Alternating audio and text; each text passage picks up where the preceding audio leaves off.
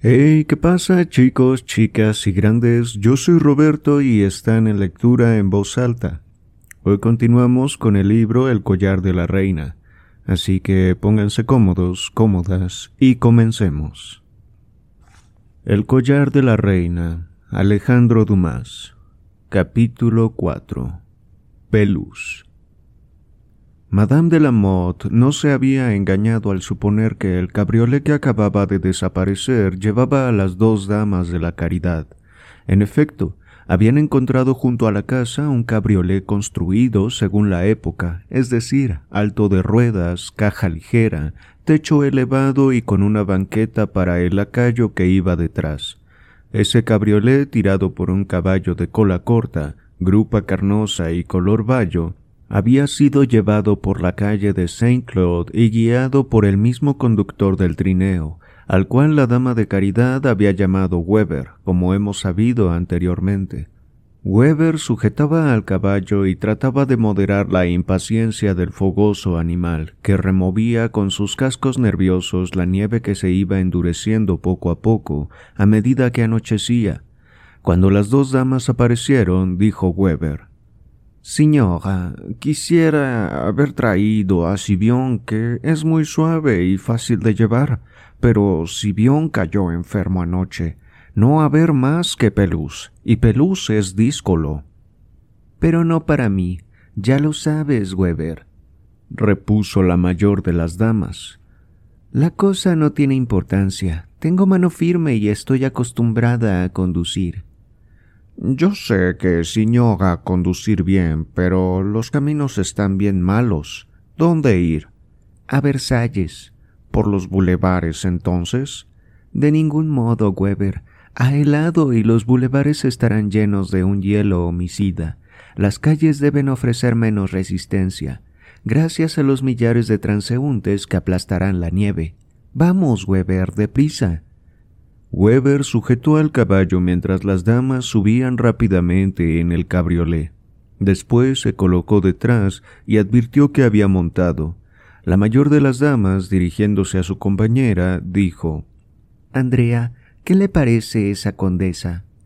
Seguidamente aflojó las riendas y el caballo partió como un relámpago y dobló la esquina de la calle de Saint Louis. Era el momento en que Juana de la Motte abría su ventana para llamar a las damas de la caridad. Pienso, madame, respondió la que se llamaba Andrea, que madame de la Motte es pobre y muy desgraciada. Y bien educada, ¿verdad? Sin duda. Parece que te muestras fría cuando hablas de ella, Andrea. No sé, pero lo confieso, tienes cierta astucia en su fisonomía que no me agrada. Es desconfiada, Andrea, ya lo sé. Y para que alguien le pueda agradar es preciso ser perfecto.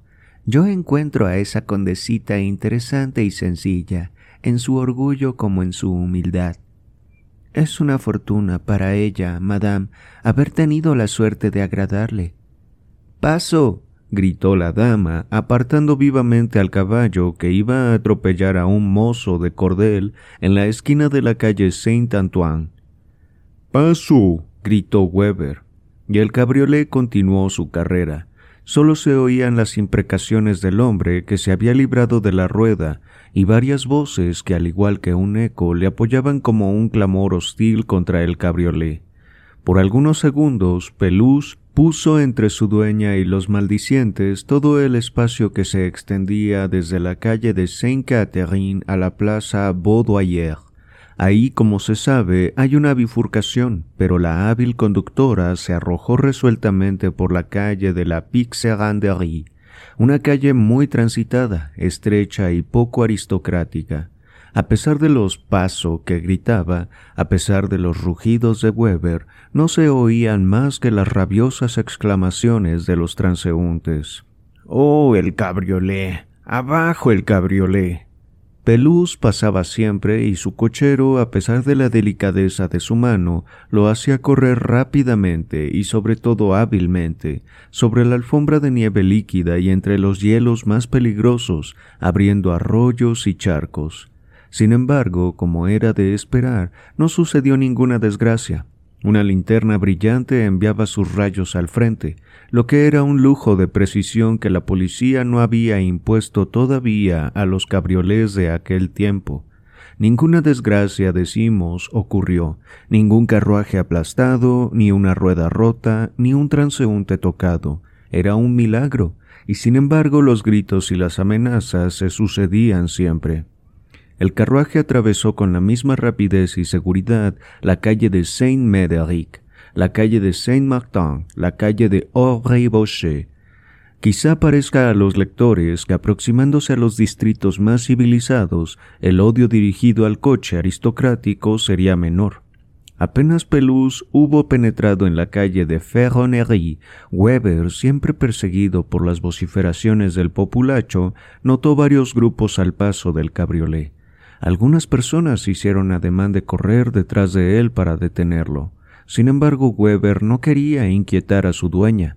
Veía que ella desplegaba toda su sangre fría, conduciendo fácilmente, y que se deslizaba entre todos los obstáculos inertes o vivos, que son a la vez la desesperación y el triunfo de cualquier cochero de París.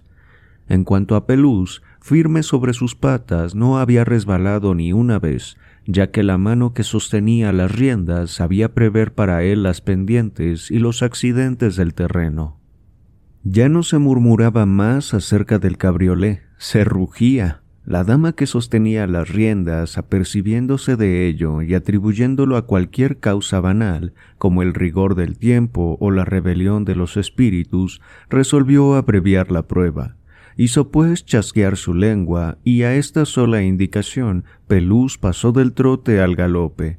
Los vendedores ambulantes huyeron, los transeúntes se echaron a los lados, y los paso paso eran continuos.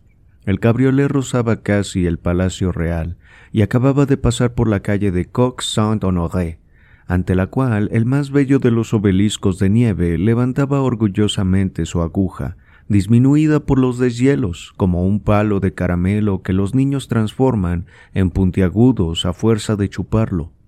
El obelisco estaba rematado por un glorioso penacho de cintas un poco marchitas, cintas que tenían un escrito, en el cual el escritor público del distrito había trazado en mayúsculas el cuarteto siguiente, que se balanceaba entre dos linternas. Reina cuya belleza es un don del cielo, con el don de ese rey que a ti, reina, ama. Si este edificio es de nieve y hielo, el corazón del pueblo ante ti es llama. Fue aquí donde Pelús topó con la primera dificultad. El monumento, que estaba a punto de iluminarse, había atraído a buen número de curiosos, los cuales formaban grupos y no se podía seguir adelante con el mismo trote. Hubo que poner a Pelús al paso, pero se le había visto llegar como un rayo, se habían oído los gritos que lo perseguían, y aunque ante la cercanía del obelisco fue reduciendo la marcha, la vista del cabriolé produjo en el gentío el peor de los efectos. Sin embargo, se abrió camino, pero después del obelisco apareció otro obstáculo, las verjas del Palacio Real estaban abiertas y en el patio unos grandes braseros calentaban a un ejército de mendigos, a los que el duque de Orleans distribuía sopa en escudillas de barro. Pero los que comían y se calentaban, aunque eran muchos, eran menos que los que miraban calentarse y comer. Esto es muy propio de París. En cuanto hay uno que hace algo raro en la calle, en el acto tiene espectadores. El cabriolé, después de vencer el primer obstáculo, tuvo que detenerse ante el segundo, como un navío en medio de los escollos. En este instante los gritos que hasta entonces las dos mujeres habían oído como un ruido vago y confuso, les llegaron más precisos en medio del tumulto. Abajo el cabriolé, abajo los asesinos. ¿Gritan contra nosotras? preguntó la dama que conducía a su compañera. Sí, madame, y tengo miedo. ¿Hemos atropellado a alguien? Abajo el cabriolé, abajo los asesinos. La tormenta aumentaba. Habían cogido al caballo por la brida, y Pelús, irritado contra aquellas manos extrañas, piafaba y espumeaba. A casa del comisario, a casa del comisario, gritó una voz. Las dos mujeres se miraron asombradas. Mil voces repitieron A casa del comisario. A casa del comisario. Las cabezas curiosas se acercaron al cabriolé. Toma, si son dos mujeres. Dos mujeres de Subís, dos mujerzuelas de Aenín, dos cantantes de ópera que se creen con derecho a atropellar a la gente pobre porque ellas tienen diez mil libras para pagar el hospital. Un Víctor furioso acogió este último insulto. Las dos mujeres expresaron de distinto modo la conmoción. La una se hundía temblorosa y pálida en el cabriolé, y la otra avanzaba resueltamente la cabeza, el ceño fruncido y los labios cerrados. Pero, madame, gritó su compañera tirando de ella hacia atrás. ¿Qué hace?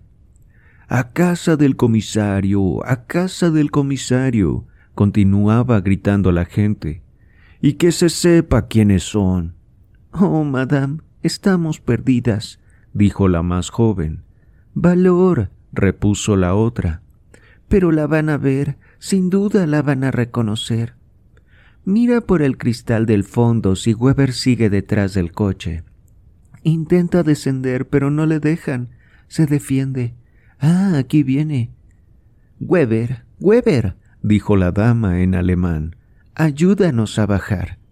Weber obedeció y a pesar de la oposición de los asaltantes, consiguió abrir la portezuela, apeándose inmediatamente las dos damas.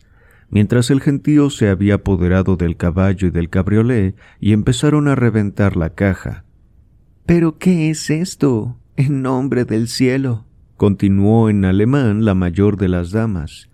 ¿Comprende el motivo? No, madame, dijo el servidor, prefiriendo hablar en su propia lengua que en francés, y revolviéndose a patadas para defender a su ama. Esto no son hombres, sino bestias, continuó la dama, siempre en alemán. ¿Por qué me atacan? Huyamos. En aquel instante, una voz educada que contrastaba con las amenazas y las injurias de que las damas eran objeto, respondió en el más puro idioma germano.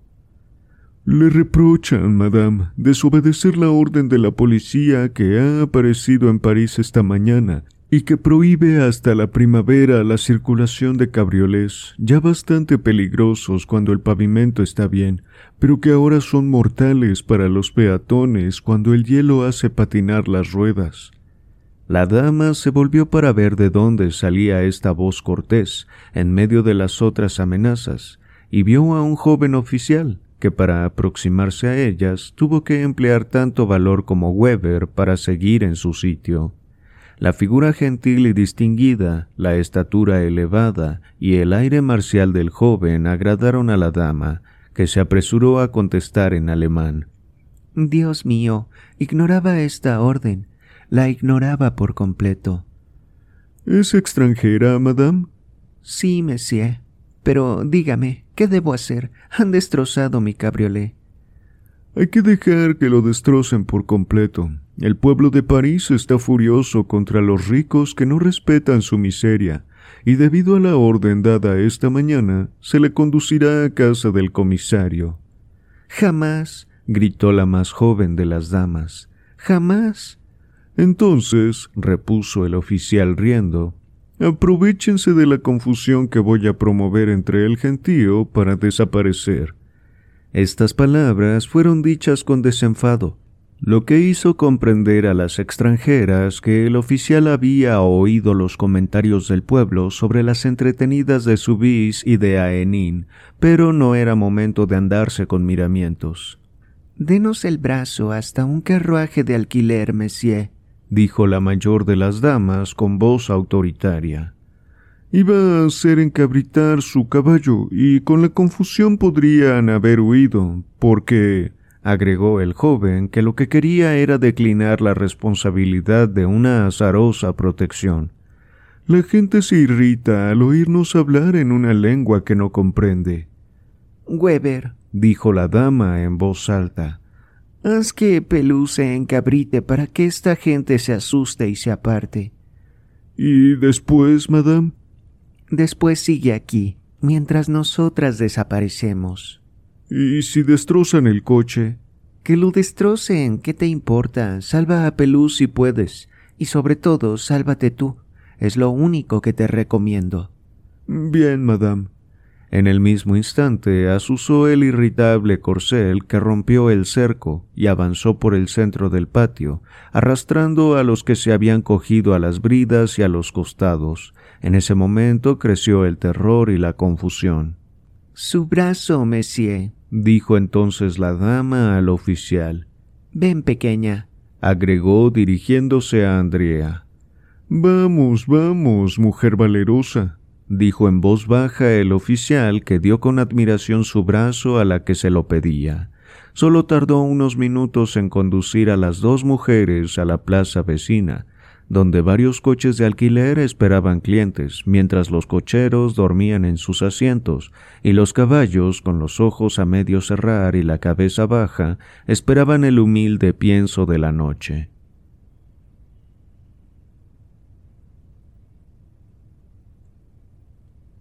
Capítulo 5 Camino de Versalles Las dos damas estaban libres de la posible agresión, pero aún era de temer que algunos curiosos, habiéndola seguido, diesen lugar a una escena parecida a la que acababa de ocurrir y de la que esta vez posiblemente no escaparían con tan buena fortuna.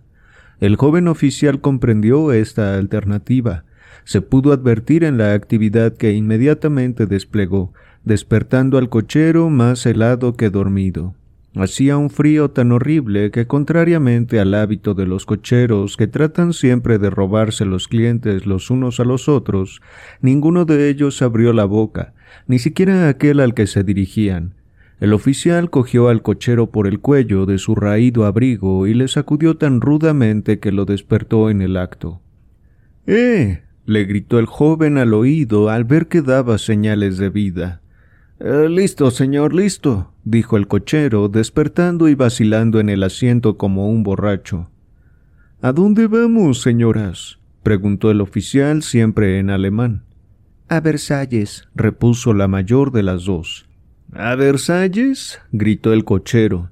¿Han dicho a Versalles? Sí, a Versalles, cuatro leguas y media sobre el hielo. Se le pagará bien. Se le pagará bien, repitió en francés el oficial al cochero. ¿Cuánto? quiso saber éste desde lo alto de su asiento porque no parecía tener mucha confianza. Eso no es todo. Vea, mi teniente, que hay que ir a Versalles y luego hay que volver. ¿Un Luis es bastante? dijo la más joven de las damas al oficial en alemán. Te ofrece un Luis, indicó el joven. ¿Un Luis? repitió el cochero. Es muy justo, porque yo arriesgo romper las patas de mis caballos. Es divertido. Tú no tienes derecho más que a tres libras por ir de aquí al castillo de la Muette, que está a mitad de camino. Ya ves que se ha calculado bien y que se te pagará la ida y la vuelta. No tienes derecho más que a doce libras, y en lugar de eso vas a cobrar veinticuatro. Oh, no regatee, dijo la mayor de las damas. Dos luises, tres luises, veinte luises. Consiga que arranque al instante y que no se detenga en el camino. Un luis basta, madame, repuso el oficial. Después, volviéndose al cochero, le dijo Vamos, granuja, baja y abre la portezuela. Quiero que me pague primero, dijo el cochero. ¿Tú quieres? Es mi derecho, el oficial hizo un movimiento hacia adelante. Paguemos por adelantado, paguemos, dijo la mayor de las damas, y registró rápidamente su bolsillo. Dios mío, susurró a su compañera. No tengo mi bolsa. ¿Cómo es eso? ¿Y usted, Andrea, tiene la suya? La joven se cercioró con la misma ansiedad. Yo tampoco. Miren bien sus bolsillos, es inútil, exclamó la joven con angustia, pues veía que el oficial seguía con una mirada atenta el diálogo y que el cochero gruñía, diciéndose quizá que había sido precavido. En vano las dos damas buscaron, pues no encontraron ni un cobre. El oficial las vio impacientarse, enrojecer y palidecer, comprendiendo que la situación se complicaba, y cuando ellas se disponían a dar una cadena o una joya como garantía, el oficial, para evitar la humillación a que se exponían, sacó de su bolsa un Luis y se lo tendió al cochero, quien lo examinó mientras una de las damas agradecía al oficial ese gesto. Después abrió la portezuela y las dos damas subieron. Y ahora, buen hombre, conduce a estas damas rápidamente y con tiento sobre todo, ¿entiendes? No tiene necesidad de recomendármelo, mi teniente. Durante esas breves frases las damas se consultaron, viendo con angustia que su guía, su protector, pronto las dejaría. Madame, dijo bajo la más joven a su compañera, es preciso que no se vaya. ¿Por qué? Preguntémosle su nombre y su dirección. Mañana le enviaremos un Luis de oro, con unas líneas de agradecimiento que le escribirás. No, madame, no. Retengámosle, se lo suplico. Si el cochero es de mala fe, si pone dificultades en la carretera, con este tiempo los caminos son malos, y si ocurre algo, ¿a quién podremos pedir socorro? Tenemos su número y la nota de la administración. Está bien, madame y no le niego que más tarde le haría volar en un instante. Pero esperando que eso ocurra, no llegará esta noche a Versalles. ¿Y qué se diría, gran Dios? La mayor pareció reflexionar y dijo Es verdad. Pero ya el oficial se inclinaba para pedir licencia. Monsieur, dijo en alemán Andrea. Escúcheme un momento, por favor. A sus órdenes, madame contestó el oficial visiblemente contrariado, pero conservando en su aire y en su tono y hasta en su acento la más exquisita cortesía. Monsieur, continuó Andrea, no puede rehusarnos una gracia después de los servicios que ya nos ha hecho. Hable. Confesamos que tenemos miedo de este cochero que tan mal ha aceptado la negociación. No deben alarmarse. Sé su número, 107. La letra de la administración es Z. Si les causara alguna contrariedad, diríjanse a mí. ¿A usted? dijo en francés Andrea, olvidándose de hablar en alemán. ¿Cómo quiere que nos dirijamos a usted si ni siquiera sabemos su nombre? El joven dio un paso atrás. ¿Usted habla francés? exclamó. ¿Hablan francés y me condenan desde hace media hora a destrozar el alemán? Realmente eso no está nada bien. Excúsenos, caballero, repuso la otra dama, acudiendo en socorro de su mal juzgada compañera. Comprenda que, sin ser extranjeras, nos encontramos desplazadas en París, y sobre todo en un coche de alquiler, y es lo suficiente hombre de mundo para comprender que la nuestra no es una situación natural. No protegernos más que a media sería desampararnos. Ser menos discreto de lo que hasta ahora lo ha sido sería pecar de indiscreto. Nos ha juzgado bien, monsieur, así procure no juzgarnos mal, y si no puede rendirnos este servicio, dígalo sin reservas, o permítanos agradecerle lo que ha hecho y buscar otra ayuda. Madame, repuso el oficial, impresionado por el tono, a la vez noble y encantador de la desconocida. Disponga de mí. Entonces, tómese la molestia de subir con nosotras. ¿En el coche de alquiler? para acompañarnos. ¿Hasta Versalles? Sí. El oficial subió al carruaje y se asomó por la ventanilla para gritar al cochero. Arranca ya. Las portezuelas cerradas, las mantas y las pieles compartidas, el carruaje tomó la calle Saint-Thomas du Louvre, atravesó la plaza del Carrousel y comenzó a rodar por los muelles. El oficial se hundió en un rincón frente a la mayor de las dos mujeres, y con el abrigo cuidadosamente extendido sobre sus rodillas. El silencio más profundo reinaba en el interior. El cochero, porque quisiera mantener fielmente la marcha o porque la presencia del oficial le imponía un temor respetuoso, quiso correr a sus flacas monturas por el pavimento resbaladizo de los muelles y por el camino de la Conférence. Sin embargo, el aliento de los tres viajeros calentaba insensiblemente el coche. Un perfume delicado llevaba al cerebro del joven impresiones que poco a poco eran menos desfavorables para sus compañeras. Estas mujeres, pensaba él, se han retrasado en cualquier visita y tratan de llegar a Versalles. Están un poco asustadas y también avergonzadas. No obstante, como estas damas, continuaba pensando el oficial, si son mujeres de alguna distinción, van en un cabriolé y sobre todo lo conducen ellas mismas. Ah, para esto solo hay una respuesta. El cabriolé era demasiado estrecho para tres personas, y dos mujeres no iban a molestarse haciéndole sitio al lacayo. Pero no tenían dinero ni la una ni la otra. Es algo extraño y merece que se reflexione sobre ello. Sin duda el lacayo tenía la bolsa, el cabriolé debe estar ahora destrozado. Era elegante, y el caballo, si sé algo de caballos, valía ciento cincuenta luises. Solo unas mujeres ricas podrían abandonar un cabriolé y un caballo así sin disgustarse. La falta de dinero no significa, pues, absolutamente nada. Sí, pero esta manía de hablar en una lengua extranjera cuando se es francés aunque esto prueba justamente una educación distinguida. No es natural en los aventureros hablar el alemán con una pureza germánica y el francés como un parisiense. Por otro lado, hay una distinción natural en estas mujeres. La súplica de la joven era enternecedora y el requerimiento de la mayor noblemente imperioso. Pues verdaderamente continuaba el joven, colocando su espada de manera que no las incomodara. ¿Acaso hay peligro para un militar en pasar dos horas en un coche de alquiler con dos mujeres tan lindas?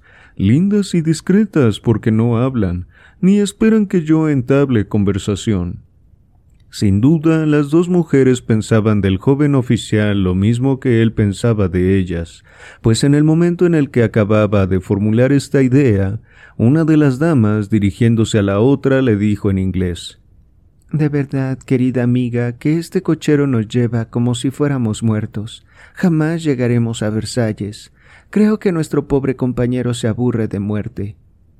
Es que también, respondió sonriendo la más joven, nuestra conversación no es de las más divertidas. ¿No encuentra que su porte es distinguido? Sí, madame. ¿Ha notado que lleva uniforme de marina? No conozco mucho sobre uniformes. Pues lleva un uniforme de oficial de marina, y todos los oficiales de marina son de buena familia. El resto del uniforme le va bien. Es un hermoso caballero, ¿no le parece? La joven iba a responder y probablemente a abundar en el sentido de su interlocutora, pero el oficial hizo un ademán que la detuvo. Perdón, señoras, dijo en excelente inglés, pero creo un deber decirles que hablo y comprendo el inglés muy bien. En cambio, no conozco el español, y si ustedes lo saben, pueden estar seguras de que no comprenderé una palabra. Monsieur, repuso la dama, riéndose de la anécdota, no queríamos decir nada malo de usted, como ha podido advertir. También nosotras nos avergonzamos de ello, y no hablaremos más que en francés. Si tiene la bondad de decirnos cualquier cosa. Gracias por su gentileza, madame, pero en el caso de que mi presencia le sea fastidiosa. No puede suponer eso, monsieur, porque no se lo hubiéramos pedido, exigido incluso, dijo la más joven. No me confunda, madame, y perdóneme mi momento de indecisión. Conoce París, ¿verdad? París está lleno de peligros, de inconvenientes y decepciones. Entonces usted nos ha tomado. Hable francamente. Monsieur nos ha tomado por peligrosas. Oh, señoras, dijo el joven, humillándose ante ellas. Juro que nada parecido ha pasado por mi mente. ¿Qué es eso? El coche se ha detenido. ¿Qué sucede? Voy a verlo, señoras. Creo que hemos encallado. Tenga cuidado, monsieur. La mano de la más joven se alargó con un brusco movimiento, clavándose en el hombro del oficial, lo que le hizo estremecer. Atraído con naturalidad, hizo el ademán de cogerla, pero ya Andrea, que había cedido al primer movimiento de temor, se había hundido de nuevo en el fondo del carruaje. El oficial, al cual nada retenía, salió y encontró al cochero ocupado en desenganchar uno de los caballos por habérsele enredado los tirantes. Era un poco antes del puente de Sèvres, y gracias a la ayuda que el oficial prestó al conductor, el pobre caballo pudo seguir adelante y el joven volvió a entrar en el coche. El cochero se felicitaba por tener un cliente tan amable, haciendo restallar alegremente el látigo con el doble fin de animar sus monturas y calentarse él. Pero se diría que por la portezuela había entrado el frío, helando la conversación y la recién nacida intimidad, a la cual el joven empezaba a encontrar un encanto inexplicable. Se le pidió simplemente cuenta del accidente y contó lo que había ocurrido. Esto fue todo y el silencio volvió de nuevo a pesar sobre los viajeros. El oficial, al cual la mano tibia y palpitante había impresionado, quiso por lo menos tener un pie a cambio. Estiró pues la rodilla, mas por muy sabiamente que lo hizo, no encontró nada, o solo encontró el dolor de ver que le huía el pie que tenía más cerca. Habiendo rozado el pie de la mayor de las dos mujeres, ésta le dijo le molesto mucho, ¿verdad, monsieur? Le ruego que me perdone. El joven enrojeció hasta las orejas ante la ironía y se felicitó de que la noche fuese lo suficiente oscura para ocultar su vergüenza. Así pues todo estaba dicho y allí terminó el diálogo. Vuelto al silencio, inmóvil y respetuoso como si estuviese en un templo, temía respirar y se sintió pequeño como un niño. Pero poco a poco y a su pesar, una impresión extraña invadía su pensamiento y todo su ser. Sentía, sin tocarlas, a las dos encantadoras mujeres, y las veía sin verlas. Se acostumbró a estar cerca de ellas, y le parecía que una parte de su existencia acababa de fundirse con la suya. Habría querido reanudar la conversación, y no se atrevía porque temía caer en banalidades y le alarmaba parecer tonto o impertinente ante unas mujeres a las cuales una hora antes creía conceder demasiado honor dándoles la limosna de un Luis y de una cortesía. En una palabra, como en esta vida todas las simpatías se explican por las relaciones de los fluidos puestos en contacto, un magnetismo poderoso emanaba de los perfumes, y el calor juvenil de estos tres cuerpos juntos por azar dominaba al joven y le invadía el pensamiento y le dilataba el corazón. Así nacen a veces, viven y mueren en el espacio de unos momentos las más suaves, las más reales, las más ardientes pasiones. Tienen encanto porque son efímeras, tienen fuerza porque son reprimidas. El oficial no dijo una palabra, y las damas hablaban bajo entre sí. Sin embargo, como su oído estaba incesantemente alerta, oía palabras sin hilación y que sin embargo prestaban un sentido a su fantasía. He aquí lo que él entendía. La hora avanzada, las puertas, el pretexto de la salida. El coche de alquiler se detuvo de nuevo. Esta vez no era ni un caballo caído ni una rueda rota. Después de tres horas de valerosos esfuerzos, el bravo cochero se había calentado los brazos, es decir, había conseguido hacer sudar a sus caballos y alcanzado Versalles, dando las largas, sombrías y desiertas avenidas aparecían bajo las luces rojizas de algunas linternas blanqueadas por la escarcha, como una doble procesión de espectros negros y desolados. El joven comprendió que se habían detenido, ¿Por qué magia el tiempo le había parecido tan corto? El cochero se inclinó hacia el cristal de delante. Monsieur, estamos en Versalles. ¿Dónde hay que detenerse, señoras? preguntó el oficial. En la plaza de armas. En la plaza de armas, gritó el joven al cochero y éste le preguntó. ¿Es preciso ir a la plaza de armas? Claro, puesto que se le ha dicho. ¿Y no habrá una pequeña propina? dijo el Obernés. Vaya de una vez. Los latigazos se reanudaron. Es preciso, sin embargo, que les hable, pensó para sí el oficial.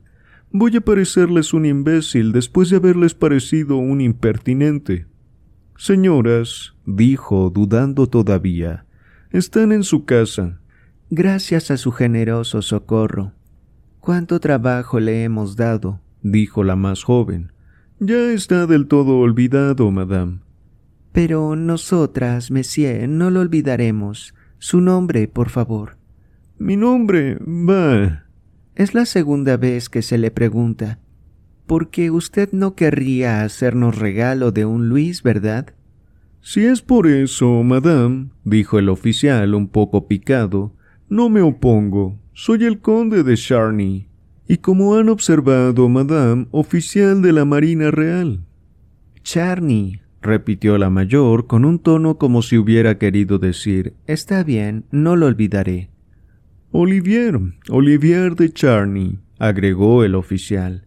Olivier, murmuró la más joven. ¿Y usted vive? En el Hotel de los Príncipes y de Richelieu. El coche se había detenido. La mayor de las damas abrió la portezuela de su izquierda y ágilmente saltó al suelo tendiendo la mano a su amiga. Por lo menos, pidió el joven que se disponía a seguirlas, acepte mi brazo. No está en su casa y la plaza de armas no es un domicilio. No diga más, dijeron simultáneamente las dos mujeres. ¿No debo hablar más? No, continúe en el coche. Pero no pueden quedarse solas, señoras. De noche y con este tiempo es imposible. Vaya, después de haber casi rehusado darnos protección, quiere protegernos demasiado, dijo riendo la mayor. Sin embargo. No insista.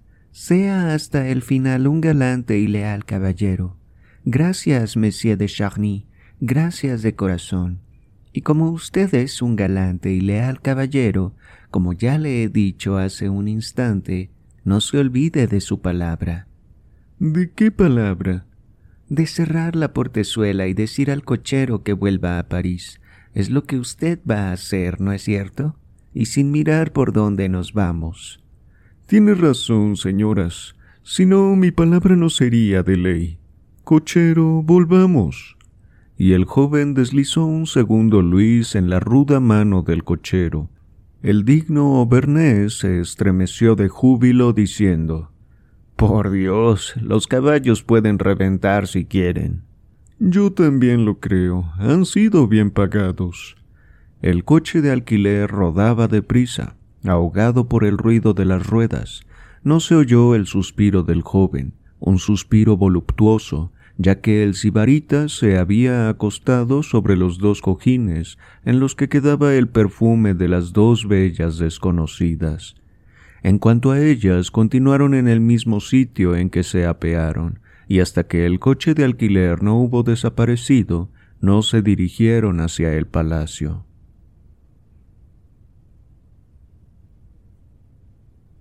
Capítulo 6 Una consigna en el momento en que se pusieron en camino, las ráfagas de un viento fuerte trajeron al oído de las viajeras los tres cuartos que sonaban en el reloj de la iglesia de Saint Louis. Dios mío, las doce menos cuarto, exclamaron al unísono. Mire, todas las verjas están cerradas, agregó la más joven. No me inquieta ese detalle, querida Andrea. Si la verja estuviera abierta, entraríamos por el patio de honor. Vayamos deprisa, deprisa, por los reservados. Y se dirigieron hacia el lado derecho del castillo. Todo el mundo sabe que hay en este lado un pasaje particular que conduce a los jardines al que llegaron enseguida. La puertecilla está cerrada, Andrea, dijo inquieta la mayor. Vámonos, madame. No, llamemos. Laurent debe esperarme. Le he prevenido que quizá llegaríamos tarde. Entonces llamemos. Y Andrea se acercó a la puerta. ¿Quién va? preguntó una voz desde el interior sin esperar que llamasen. Oh, no es la voz de Laurent, dijo espantada la joven. No, en efecto. La mujer se aproximó a su vez.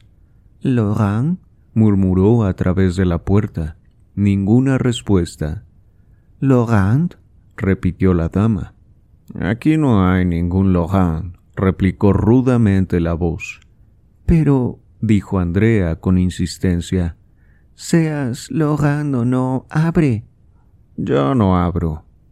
Pero, amigo mío, ¿no sabe que Laurent tiene la costumbre de abrirnos? Yo no tengo nada que ver con Laurent. Cumplo mi consigna. ¿Quién es, pues? ¿Quién soy? Sí. ¿Y usted? Dijo la voz. La pregunta fue un poco brutal, pero no se podía porfiar. Había que responder. Somos dos damas del séquito de Su Majestad. Nos albergamos en el castillo y queremos entrar en nuestra casa. Muy bien. Yo, señoras, como soy un suizo de la primera compañía Salis Chamad, haré todo lo contrario de Logan y las dejaré en la puerta. Oh, murmuraron las dos mujeres mientras la una apretaba con indignación la mano de la otra. Después, haciendo un esfuerzo para dominarse, dijo Amigo mío, comprendo que observes su consigna. Es un buen soldado. Y yo no quiero hacerle faltar a ella. Hágame solo el favor de avisar a Laurent que debe estar cerca de ahí. Yo no puedo abandonar mi puesto. Envíe a alguien. No hay nadie. Por favor, Diablos, madame, acuestes en la ciudad. ¿No es esa una bella aventura? Si me cerraran la puerta del cuartel en la nariz, encontraría pronto otro lugar. Váyanse. Granadero, escuche, dijo con resolución la mayor. Veinte luises para usted si nos abre. Y diez años de cárcel. Gracias.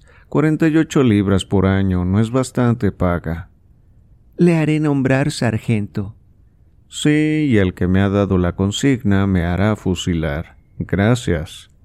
¿Quién le ha dado esta consigna? El rey. ¿El rey? repitieron las dos mujeres con espanto. Oh, estamos perdidas. La más joven parecía casi enloquecida. Veamos, veamos, dijo la mayor. ¿No hay otras puertas? No, madame, si han cerrado esta, han cerrado las otras. Y si nosotras no encontramos a Logan en esta puerta, que es donde suele estar, ¿dónde crees que lo encontraremos? No lo sé.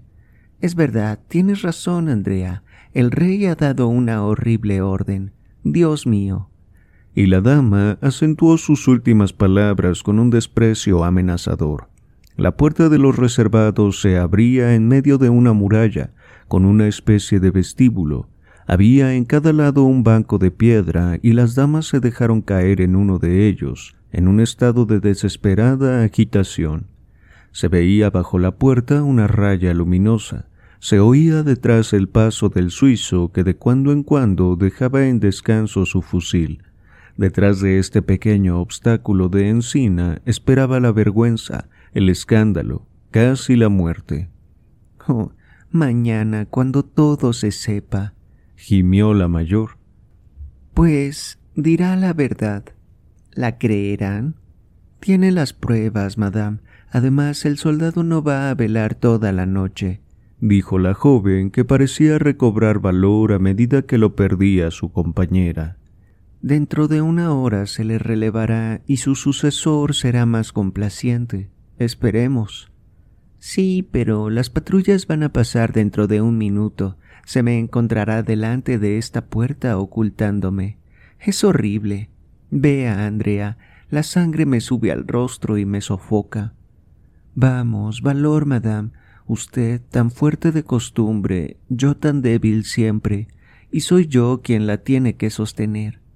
Hay un complot detrás de todo esto, y nosotras somos las víctimas, Jamás me ha ocurrido algo semejante. Jamás la puerta me ha sido cerrada. Esto me mata. Esto me mata. Y cubrió la cara con las manos como si efectivamente se ahogase. En el mismo instante, sobre este pavimento seco y blanco de Versalles que tan pocos pasos cruzan hoy día, sonaron unas pisadas. Al mismo tiempo una voz se hizo oír, voz ligera, alegre, era la voz de un joven que cantaba. Cantaba una de esas canciones currilonas que pertenecían esencialmente a la época que nosotros tratamos de reflejar. ¿Por qué no puedo creerlo? ¿Es que no es para ser creído lo que tú y yo entre las sombras esta noche hemos sido? Morfeo, cerrando mis ojos, hizo de mí el hombre sin voz, y vos erais una piedra imán que me arrastraba cerca de vos. Esta voz, gritaron al mismo tiempo las dos mujeres. Yo la conozco, dijo la mayor. Es la de... es él, dijo al oído de Andrea la dama en la cual la inquietud se había manifestado tan vivamente. Es él, él nos salvará.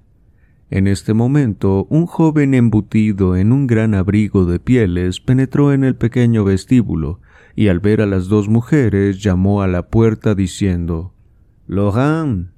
Hermano mío, dijo la mayor de las mujeres tocando el hombro del joven. La reina, gritó éste, dando un paso atrás y con el sombrero en la mano. Silencio. Buenas noches buenas noches, madame. Buenas noches, hermana mía. ¿No estás sola? No, estoy con Andrea de Taberny. Ah, buenas noches, mademoiselle. Monseñor, dijo Andrea, inclinándose. ¿Salen, señoras? dijo el joven. De ningún modo. ¿Dónde van entonces? Queríamos entrar. ¿No han llamado a Laurent? Sí, lo hemos hecho. Entonces, llame a Laurent y verá lo que pasa. Sí, llame, monseñor, y lo verá. El joven, en quien se ha reconocido sin duda al conde de Artois, se aproximó y gritó golpeando la puerta. Laurent. Bueno, la diversión va a repetirse, dijo la voz del suizo. Le prevengo que si me molesta más tiempo voy a llamar a mi oficial. ¿Quién es este? Dijo el joven volviendo hacia la reina. Un suizo que ha sustituido a Laurent. ¿Y quién lo ha hecho? El rey. ¿El rey? Eso mismo hemos dicho nosotras hace poco. ¿Y con una consigna? Feroz por lo que parece. Diablos, capitulemos. ¿Y cómo? Démosle dinero a ese diablo. Ya se lo he ofrecido. Ha rehusado. Ofrezcámosle unos galones. También se los he ofrecido. ¿Y? No ha querido ni escuchar. No hay más que un medio entonces. ¿Cuál? Voy a hacer ruido. Usted no irá a comprometerme, querido Charles, se lo suplico. Yo no quiero comprometerla por nada del mundo. Oh, Pónganse a resguardo, yo golpearé como un sordo, gritaré como un ciego, terminará por abrirme y pasarán delante de mí. El príncipe llamó de nuevo a Logan, después gritó, después hizo tal ruido con el puño de la espada que el suizo le gritó enfurecido. Eh, ¿qué es eso? Llamaré a un oficial. Pardiez, llámale, idiota. Es lo que yo pido desde hace un cuarto de hora. Después se oyó el paso de otro al lado de la puerta. La reina y su amiga se colocaron detrás del conde de Artois, prestas a aprovechar el pasadizo que, según parecía, iba a abrirse. Se oyó al suizo explicar la causa del ruido. Mi teniente son dos damas con un hombre. Acaban de llamarme pobre diablo. Quieren entrar a la fuerza. ¿Qué tiene de asombroso que nosotros queramos entrar si somos del castillo? Eso es quizá un deseo natural, monsieur, pero se nos ha prohibido abrir la puerta, replicó el oficial. ¿Prohibido? ¿Y por quién, Pardiez? Por el rey. Perdóneme, pero el rey no puede querer que un oficial del castillo duerma afuera. Monsieur, no soy yo quien debe juzgar las decisiones del rey, Solo debo hacer lo que el rey me ordena. Por favor, teniente, abra un poco la puerta para que charlemos mejor y no a través de la madera. Monsieur, le repito que mi consigna es tener la puerta cerrada, y si es como dice oficial, debe saber lo que es una consigna. Teniente, habla al coronel de un regimiento. Mi coronel, excúseme, pero mi consigna es formal. La consigna no está hecha para un príncipe. Sabe que un príncipe no se acuesta afuera y yo soy príncipe. Alteza, crea en mi desesperación, pero hay una orden del rey. ¿El rey le ha ordenado tratar a su hermano como un mendigo o un ladrón? Yo soy el conde de Artois. Arriesga mucho dejándome helar en la puerta. Monseñor conde de Artois, dijo el teniente, Dios es testigo de que daría toda mi sangre por su Alteza Real, pero el rey me ha hecho el honor de decirme, además de confiarme la guardia de esta puerta, que no le abra a nadie, ni siquiera a él, al rey, que se presente después de las once. Así, monseñor, le pido perdón con toda humildad, pero soy un soldado, y aun cuando viera en su lugar a su Majestad la Reina, tránsida de frío, yo le respondería a Su Majestad lo que acabo de tener el dolor de responderle.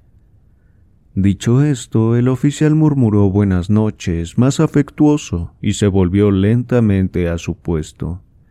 En cuanto al soldado colocado contra la puerta de armas, no osaba respirar, y su corazón latía tan fuerte que el conde de Artois, arrimándose a la puerta, sentía las pulsaciones. Estamos perdidos, dijo la reina a su cuñado tomándole la mano. Este no contestó. ¿Se sabe que han salido? preguntó él. Lo ignoro, dijo la reina. Quizá esto no se relacione más que conmigo, hermana. Quizá el rey haya dirigido esta consigna contra mí. El rey sabe que yo salgo de noche y que a veces regreso tarde. La condesa de Artois habrá sabido algo y se habrá quejado a su majestad. De ahí esta orden tiránica. No, no, hermano.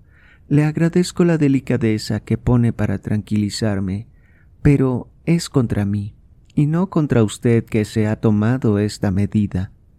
Imposible, hermana. Estoy en la puerta y mañana estallará el escándalo, y por una cosa bien inocente. Oh, tengo un enemigo cerca del rey, lo sé bien. Es posible, pero tengo una idea. ¿Una idea? Veamos, rápido.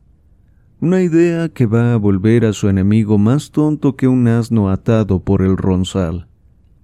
Por favor, sálvenos del ridículo de esta posición. Es todo lo que yo le pido.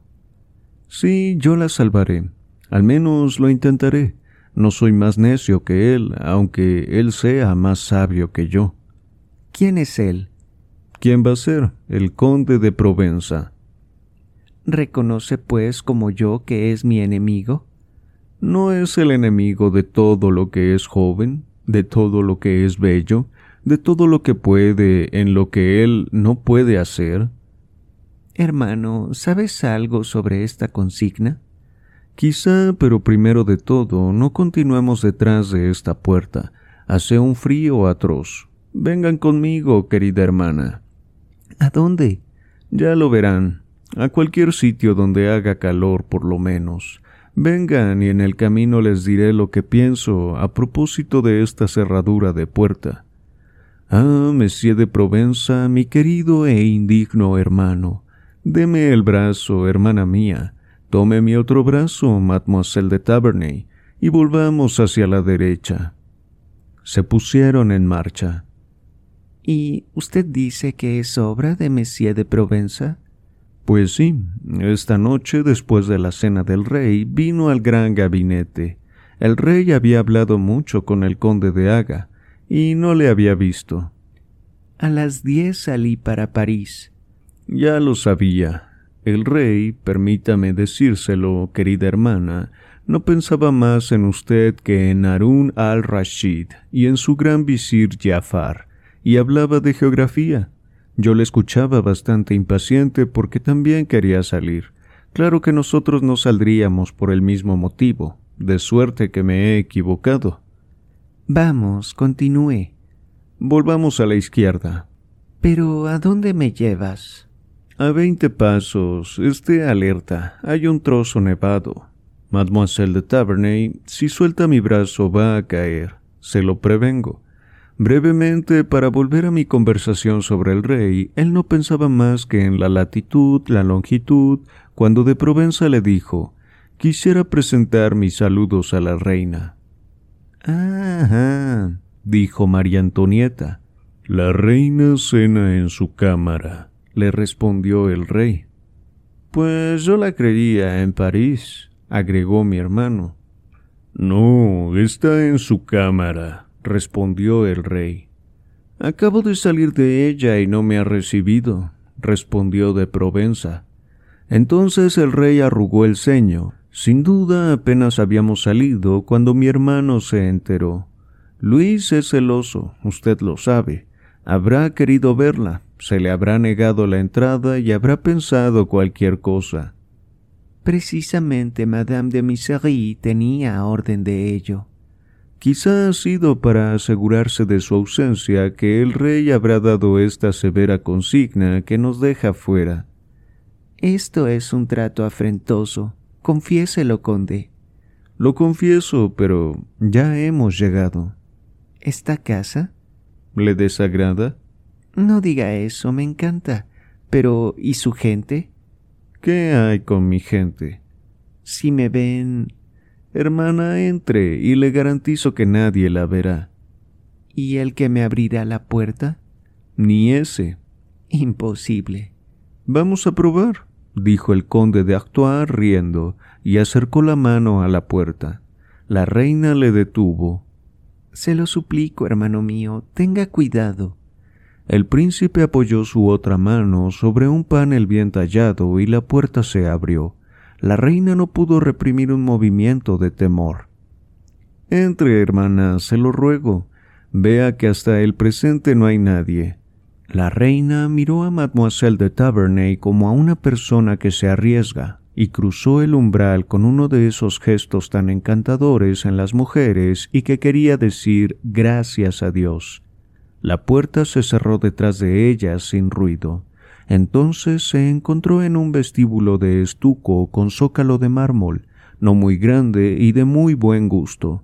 Las losas eran un mosaico figurando ramos de flores y sobre consolas de mármol cien ramos de rosas deshojaban sus corolas perfumadas, tan raras en aquella estación del año.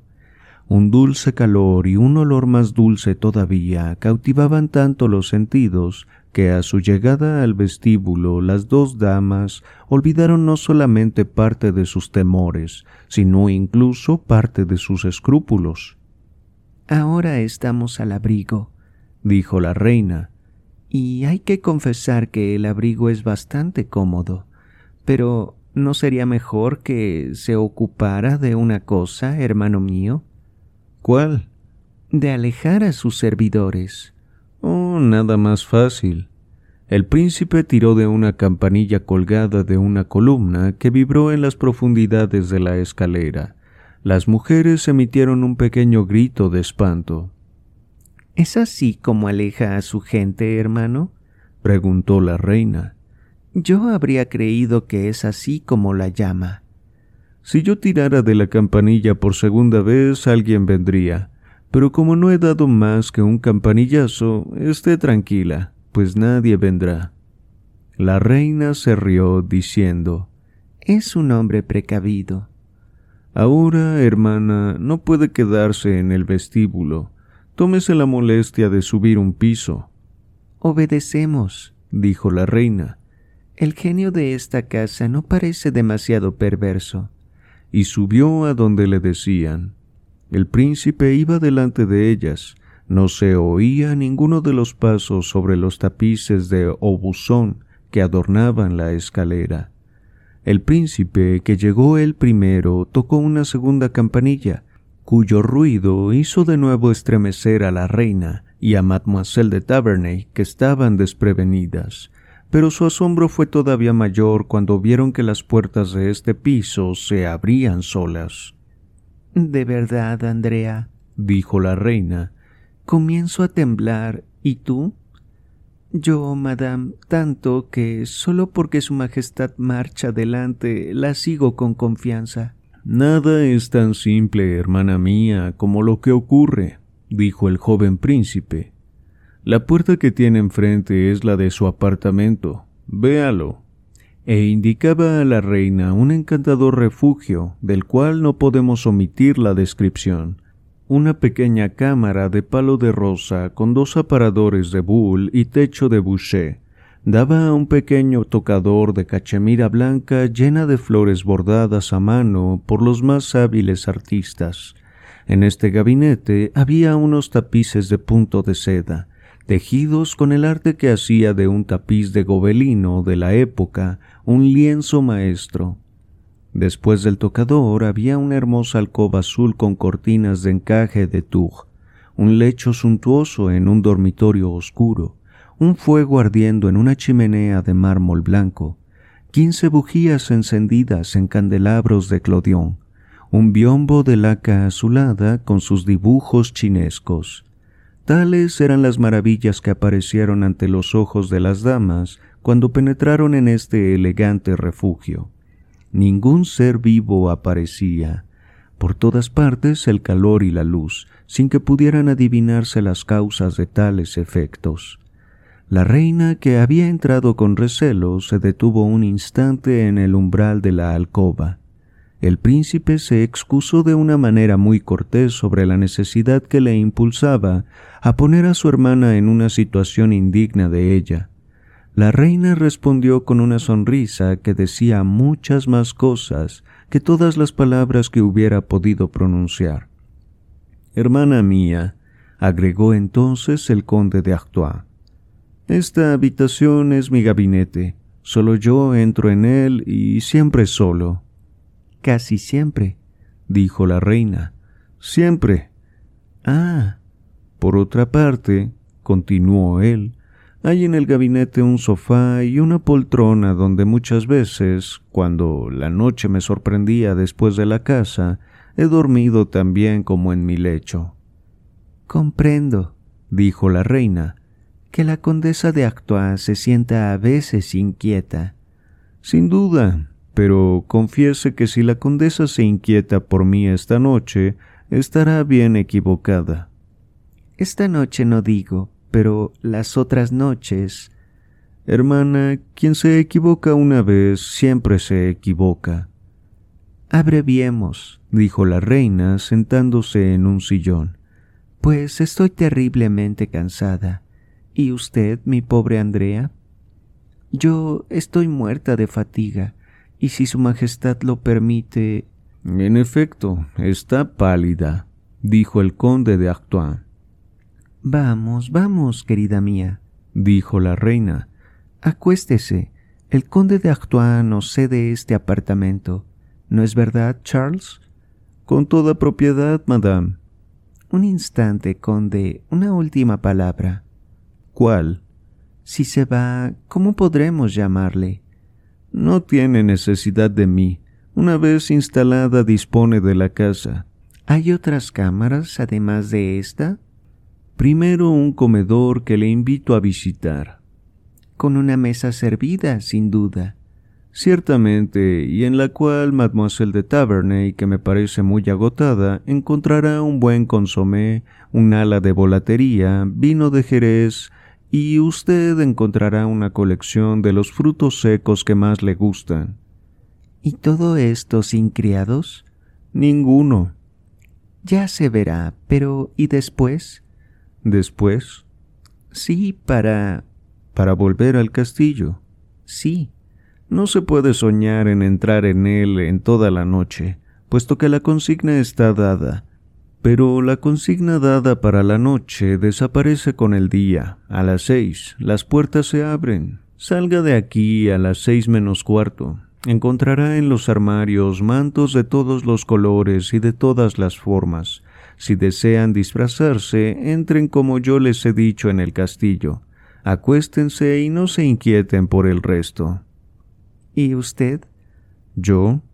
Sí, ¿qué va a hacer? Salir de casa. ¿Cómo? Nosotras no le echamos, mi pobre hermano.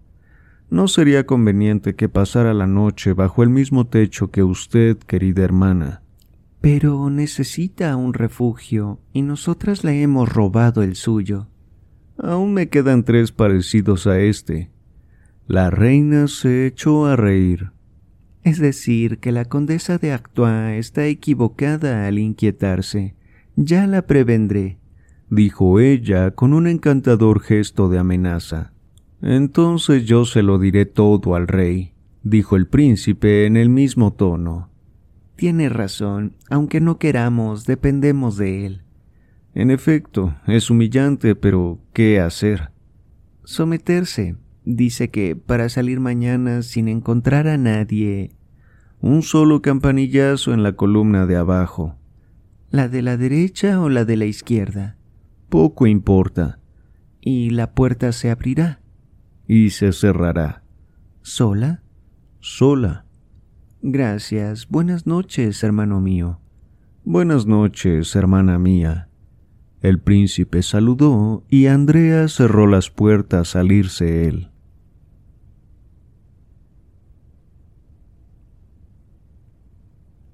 Capítulo 7 La alcoba de la reina A la mañana siguiente, o más bien aquella misma mañana, ya que nuestro último capítulo ha tenido que cerrarse a las dos de la madrugada, en esta mañana, decíamos, Luis XVI, en un traje violeta, llegó hasta las puertas de la cámara de la reina. Una dama del servicio entreabrió esta puerta y reconociendo al rey dijo, Sir. ¿La reina? preguntó Luis XVI. Su Majestad duerme, Sir. El rey hizo un ademán como para alejar a la dama, pero ella no se movió. Vamos, dijo el rey. ¿No se mueve? Ve que quiero pasar. El rey en algunos momentos tenía tan vivos los ademanes que sus enemigos los traducían por brutales. La reina descansa, Sir, objetó ella tímidamente. Le digo que me deje pasar, exclamó el rey. Diciendo estas palabras apartó a la mujer y penetró en la otra cámara. Una vez hubo llegado a la puerta de la alcoba, el rey vio a mademoiselle de Misery, primera camarera de la reina, que leía la misa en su libro de horas, y la cual se puso en pie al ver al rey. Sir, dijo en voz baja y con un profundo saludo. Su Majestad no ha llamado todavía. ¿Todavía no? preguntó el rey con ironía. Sir, no son más que las seis y media, según creo, y Su Majestad nunca llama hasta las siete. ¿Y está segura de que la reina se encuentra en su lecho? ¿Está segura de que duerme? Yo no diría, Sir, que Su Majestad duerme, pero estoy segura de que está en su lecho. ¿De verdad? Sí, Sir. El rey no pudo contenerse más tiempo. Se dirigió a la puerta y levantó el pestillo dorado con brusca precipitación. La cámara de la reina estaba oscura como si fuera de noche, pues los póstigos y cortinas estaban cuidadosamente cerrados. Una lamparilla sobre un velador en el ángulo más alejado del apartamento dejaba la alcoba de la reina bañada en la sombra, y las grandes cortinas de seda blanca con flores de lis de oro colgaban en pliegues ondulantes sobre el lecho en desorden. El rey se dirigió rápidamente hacia el lecho. Oh, Madame de Misery, gritó la reina. ¡Qué ruido! Me ha despertado. El rey se detuvo estupefacto. No es Madame Misery, murmuró él. Ah, es usted, Sir, preguntó María Antonieta incorporándose. Buenos días, Madame, articuló el rey con un tono agridulce. Qué buen viento le trae, Sir. Madame de Misery, abra las ventanas. Las azafatas entraron y según la costumbre a que las había habituado la reina, abrieron puertas y ventanas para que circulase el aire puro que María Antonieta respiraba con delicia cuando se despertaba. Duerme muy a gusto, madame, dijo el rey tomando asiento cerca del lecho después de arrojar en torno una mirada investigadora. Sí, sir, he leído hasta muy tarde y si Su Majestad no hubiera venido a despertarme, todavía dormiría. ¿Cómo es, madame, que ayer no quiso recibirme? ¿Recibir a quién? ¿A su hermano, el conde de Provenza? dijo la reina con una presencia de espíritu que atajaba las sospechas del rey. Sí, a mi hermano. Él quiso saludarla y se le echó. ¿Es posible? diciéndole que estaba ausente. ¿Se le dijo eso? preguntó fríamente la reina. Madame de Misery. La primera dama de cámara apareció en la puerta con una bandeja de oro con las cartas dirigidas a la reina. ¿Su Majestad me ha llamado?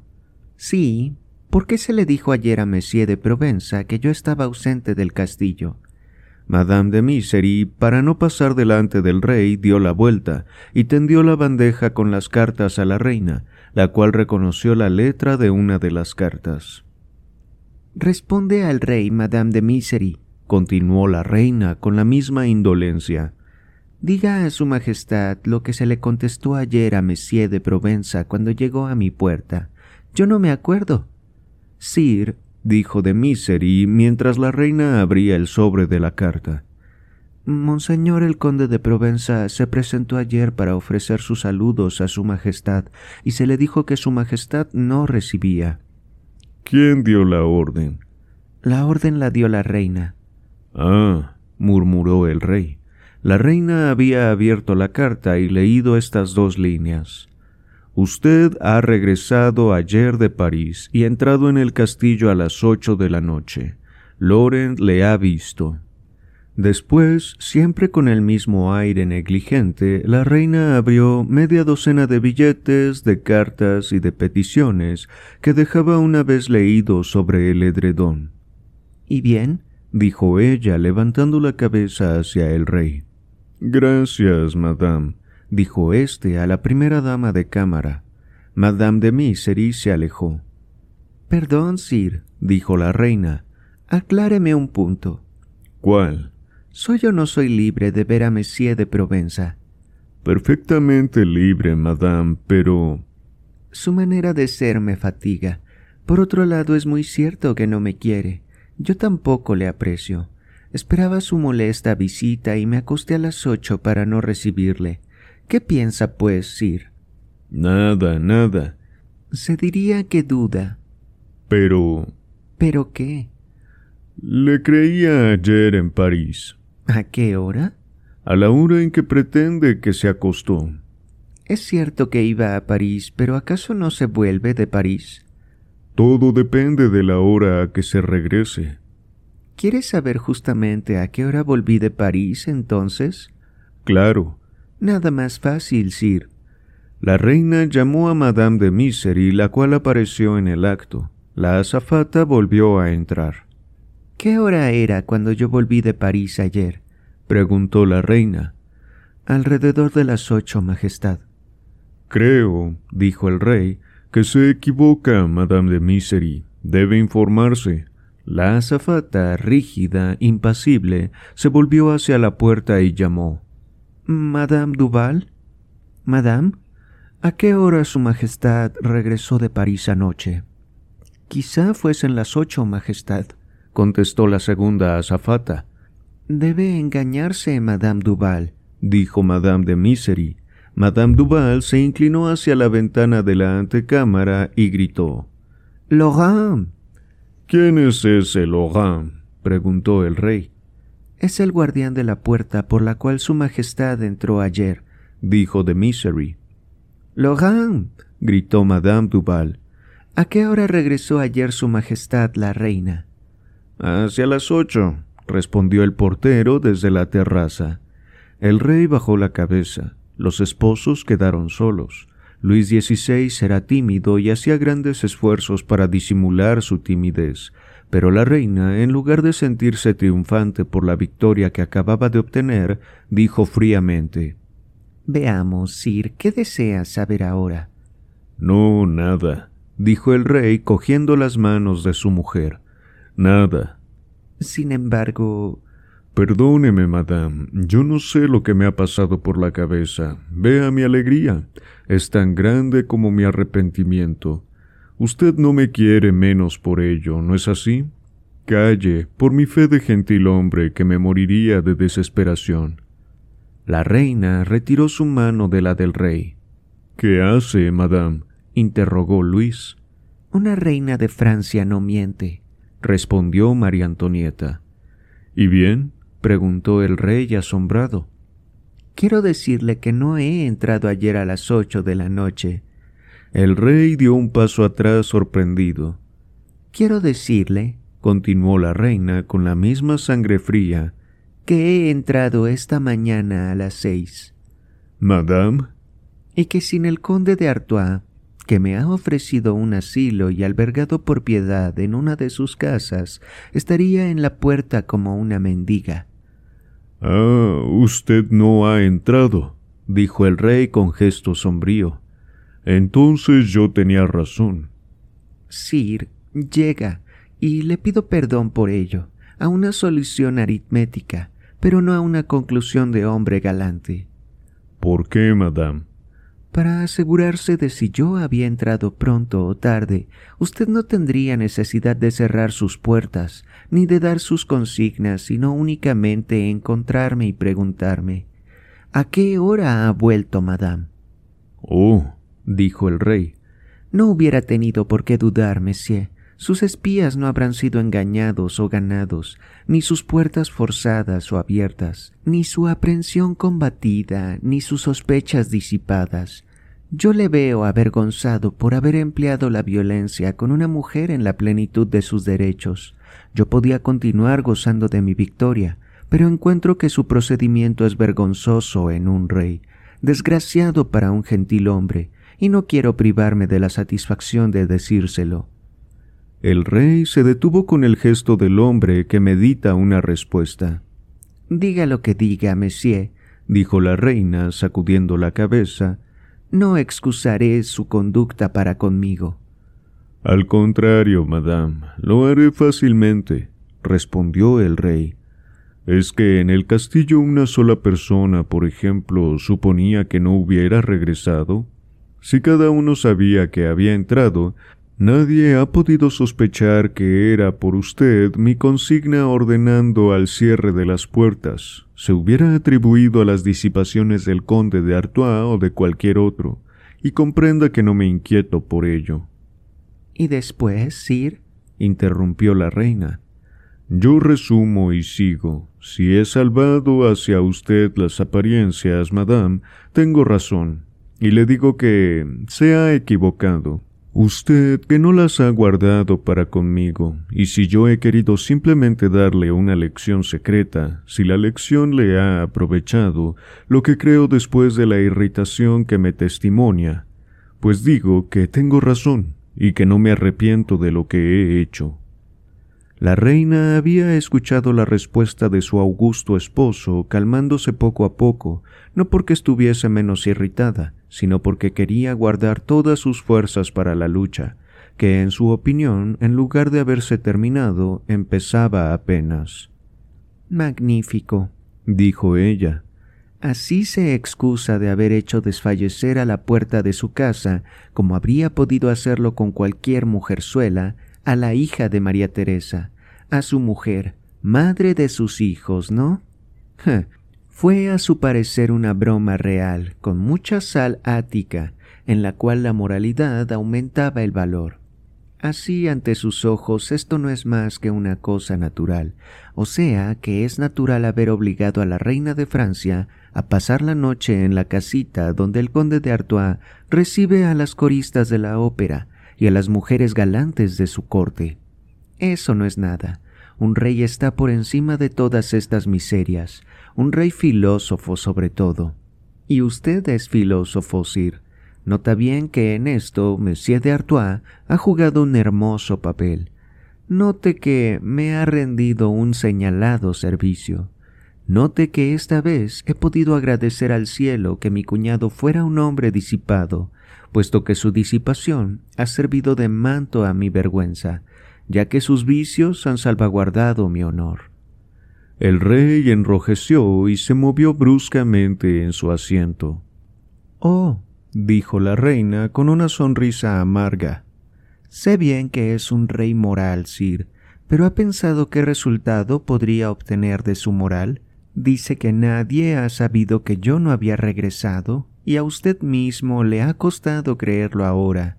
¿Dirá que el conde de Provenza, su instigador, lo ha creído?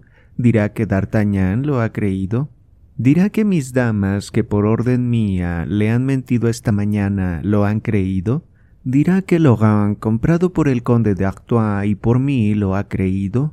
Vamos, el rey tiene siempre razón, pero a veces la reina puede tener razón también. Tomamos este hábito, ¿quieres ir? Usted envía espías y guardias suizos y yo compraré a sus suizos y a sus espías, y le prevengo, antes de un mes, porque usted me conoce y sabe que yo no me contendría, antes de un mes la majestad del trono y la dignidad del matrimonio, si sumamos ambas cosas juntas, una mañana, como hoy por ejemplo, veríamos lo que nos cuesta a los dos. Era evidente que estas palabras habían causado un gran efecto en aquel a quien iban dirigidas. Sabe que soy sincero y que confieso siempre mis errores, ¿Quiere probarme, madame? que tiene razón al partir de Versalles en trineo con unos gentiles hombres por toda compañía, loco séquito que le compromete dadas las circunstancias en que vivimos. Quiere probarme que tiene razón de desaparecer con ellos en París como máscaras en un baile y de no aparecer hasta la noche escandalosamente tarde mientras que mi lámpara se ha agotado en el trabajo y cuando todo el mundo duerme, ha hablado de la dignidad del matrimonio y de la majestad del trono y de su calidad de madre. ¿Es de una esposa? ¿Es de una reina? ¿Es de una madre lo que acaba de hacer? Le voy a responder en dos palabras, Monsieur, y le diré ante todo que le responderé todavía más desdeñosamente que lo he hecho hasta ahora porque me parece que ciertas partes de su acusación no merecen más que mi desprecio. Yo he abandonado Versalles en trineo para llegar más rápido a París.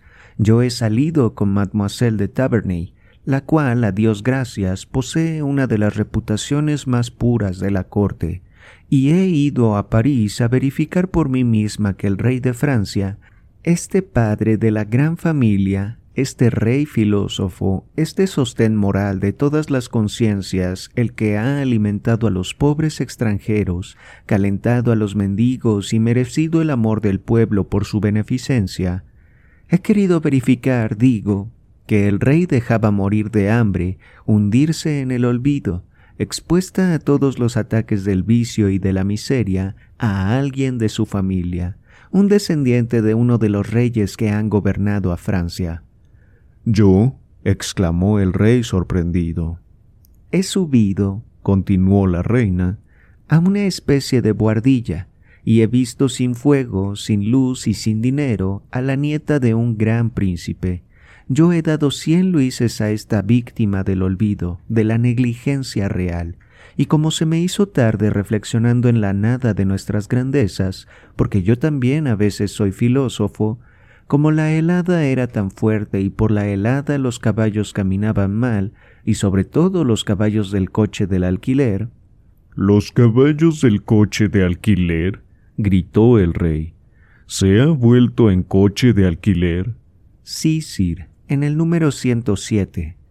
Oh, murmuró el rey balanceando su pierna derecha montada sobre la izquierda, lo que en él era síntoma de impaciencia. En coche de alquiler. Sí, y con la suerte de haber encontrado siquiera ese coche, repuso la reina. Madame, interrumpió el rey, usted ha obrado bien, tiene siempre nobles inspiraciones, tomadas quizá a la ligera, pero la falta está en esa impetuosa generosidad que la distingue. Gracias, Sir, respondió la reina con ironía. Piense, continuó el rey, que yo no he sospechado nada que no fuera completamente recto y honesto. La marcha sola y la aventurada ida de la reina a París me ha desagradado. Ha hecho el bien como siempre, pero haciendo el bien a los demás ha encontrado el medio de hacerse mal a usted. He aquí lo que yo le reprocho. Ahora he de reparar algún olvido. He de velar por la suerte de unos descendientes de reyes. Estoy pronto en ello. Denúncieme esos infortunios y mis favores no se harán esperar. El nombre de Valois, Sir, creo que es bastante ilustre para que usted lo tenga presente en la memoria.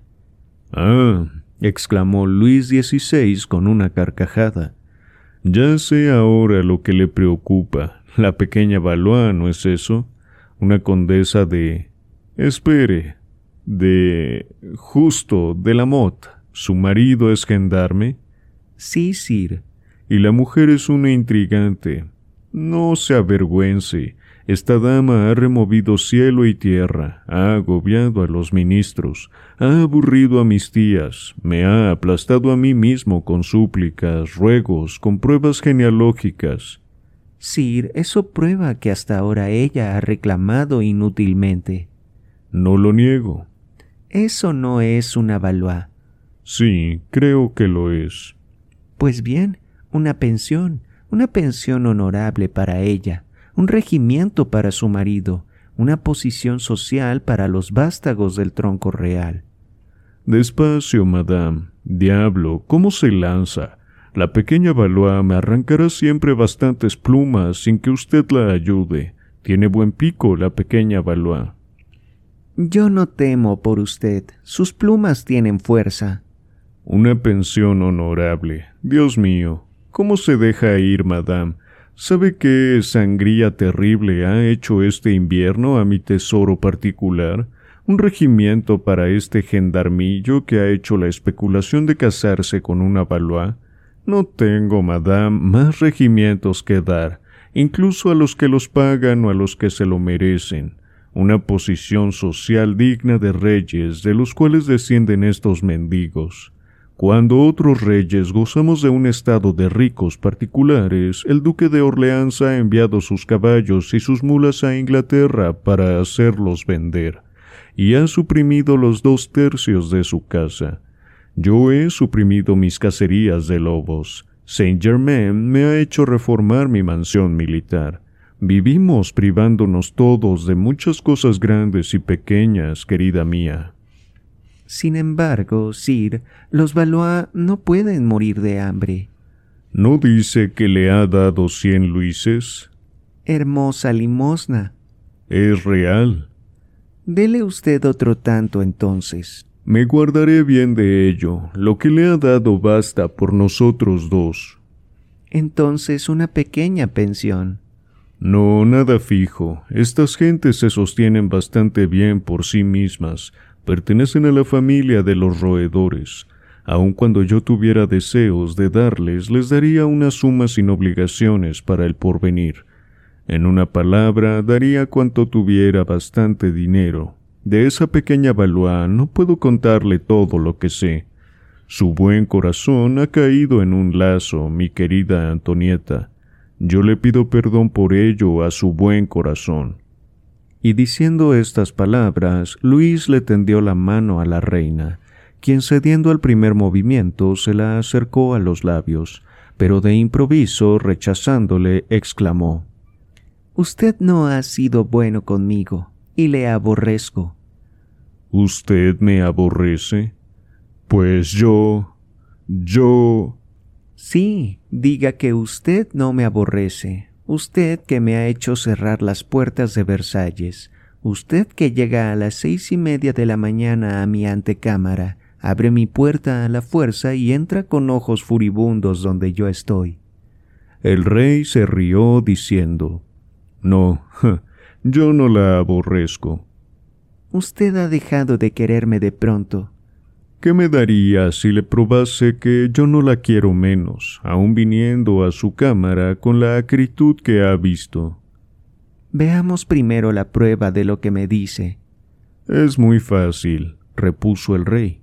Tengo la prueba en mi bolsillo. Va, murmuró la reina sin disimular su curiosidad y sentándose en el lecho. ¿Tiene algo que darme? Realmente es bien amable, porque yo no hubiera creído que trajera ninguna prueba, nada de subterfugios, quiero lo prometido. Entonces, con una sonrisa llena de bondad, el rey hurgó en su bolsillo con una lentitud que aumentaba la expectación, esa lentitud que hace estremecer de impaciencia al niño por su juguete, al animal por su golosina, a la mujer por su regalo, Al fin terminó por sacar de su bolsillo una caja de tafilete rojo artísticamente estampado y realzado con dorados. ¿Un cofrecillo? dijo la reina. Veamos. El rey puso el cofrecillo sobre el lecho. La reina lo cogió vivamente y apenas hubo abierto la caja, exclamó alborozada. Oh, qué bello. Dios mío, qué bello. El rey sintió que un estremecimiento de alegría le cosquillaba el corazón. ¿Lo encuentra bello? La reina no podía responder de júbilo. Después sacó del cofrecillo un collar de diamantes tan grandes, tan puros, tan luminosos y tan hábilmente engarzados que parecía que corría sobre sus bellas manos un río de fósforo y de llamas. El collar ondulaba como los anillos de una serpiente, en que cada anillo ofrece un resplandor distinto. Oh, es magnífico, dijo la reina, encontrando la palabra. Magnífico, repetía con ojos que se animaban al contacto de aquellos fabulosos diamantes, acaso porque pensaba que ninguna mujer del mundo podía lucir un collar como aquel. ¿Está contenta? Entusiasmada, Sir. Me ha hecho demasiado feliz. Me alegro. Vea esta primera fila. Los diamantes son como avellanas. En efecto, y bien colocados, no se distinguirían los unos de los otros. Qué sabias proporciones entre las diferencias del primero al segundo y del segundo al tercero. El joyero que ha reunido estos diamantes y ha hecho este collar es un artista. Son dos. ¿Se trata de Boemer y Bosange? Ha adivinado. De verdad que solo ellos pueden atreverse a hacer joyas parecidas. Qué bello es, Sir, qué bello. Madame, madame, está pagando este collar demasiado bien. Oh, Sir. De improviso, su radiante expresión se ensombreció y bajó la cabeza apesadumbrada. El cambio fue tan rápido y se corrigió tan pronto que el rey no tuvo tiempo de notarlo. Veamos, dijo él. Proporcióneme un placer. ¿Cuál? El de ponerse este collar. La reina le detuvo. Es muy caro, ¿verdad? dijo ella tristemente. Pues sí, dijo el rey riendo pero ya le he dicho que acaba de pagar más de lo que vale y únicamente puesto en su cuello valdrá su verdadero precio. Y diciendo estas palabras, Luis se acercó a la reina, cogiendo los extremos del magnífico collar para fijarlos por el cierre, hecho con un magnífico diamante. No, dijo la reina. No, nada de infantilismos. Vuelva a poner este collar en su cofrecillo, Sir y sacudió la cabeza. ¿Rehúsa que yo sea el primero en verlo sobre usted? Dios no quiera que yo le rehúse esa alegría si acepto el collar, pero... Pero, dijo el rey sorprendido. Pero ni usted ni nadie, Sir, verá un collar de este precio en mi cuello. ¿No lo va a llevar, madame? Nunca. ¿Rehúsa mi regalo? No, rehuso colgar un millón, y acaso un millón y medio de mi cuello, porque estimo este collar en seiscientas mil libras, ¿no es así? No, diría yo que no, repuso el rey. Pues rehuso que cuelgue de mi cuello un millón y medio cuando los cofres del rey están vacíos, cuando el rey se ha visto forzado a disminuir sus socorros y a decir a los pobres, no tengo más dinero, Dios les asista. ¿Cómo? ¿Es en serio lo que me acaba de decir? Vea, Sir. Monsieur de Sartine me dijo un día que con seiscientas mil libras se podía comprar un barco, y el rey de Francia tiene más necesidad de un barco de línea que la reina de Francia de un collar. Oh, exclamó el rey en el colmo de la alegría y con los ojos húmedos de lágrimas. Lo que acaba de decir es sublime. Gracias, gracias, gracias. Antonieta es una mujer buenísima. Y para coronar dignamente esta demostración cordial y burguesa, el buen rey la tomó en sus brazos y la besó. Oh, ¿cómo se le bendecirá en Francia, madame, cuando se sepan las palabras que acaba de decir? La reina suspiró. Está a tiempo todavía, dijo el rey con vivacidad. ¿Un suspiro de disgusto? No, Sir, un suspiro de alivio.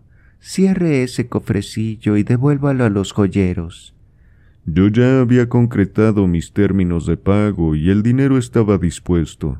¿Qué haré ahora? No sea tan desinteresada, madame. No, yo he reflexionado bien. No, decididamente, Sir, yo no quiero ese collar, pero quiero otra cosa. He aquí mis setecientas mil libras volatilizadas. ¿Setecientas mil libras?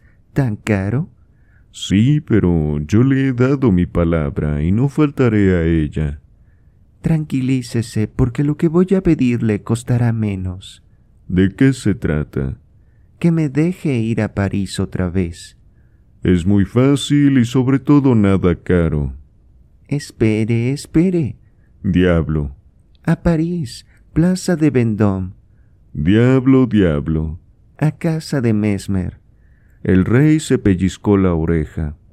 En fin, dijo, si ha rehusado una fantasía de setecientas mil libras, bien puedo admitir la suya. Vaya pues a casa de Mesmer, pero con una condición. ¿Cuál? Que se haga acompañar de una princesa de sangre real. La reina reflexionó. ¿Le parece bien, Madame de Lamballe? Conforme. Entonces todo está dicho. Lo firmo. Gracias. De paso, agregó el rey, voy a encargar mi barco de línea y se llamará El Collar de la Reina. Usted será su madrina y después se lo enviaré a de la Pérouse. El rey besó la mano de su mujer y salió del apartamento rebosando alegría.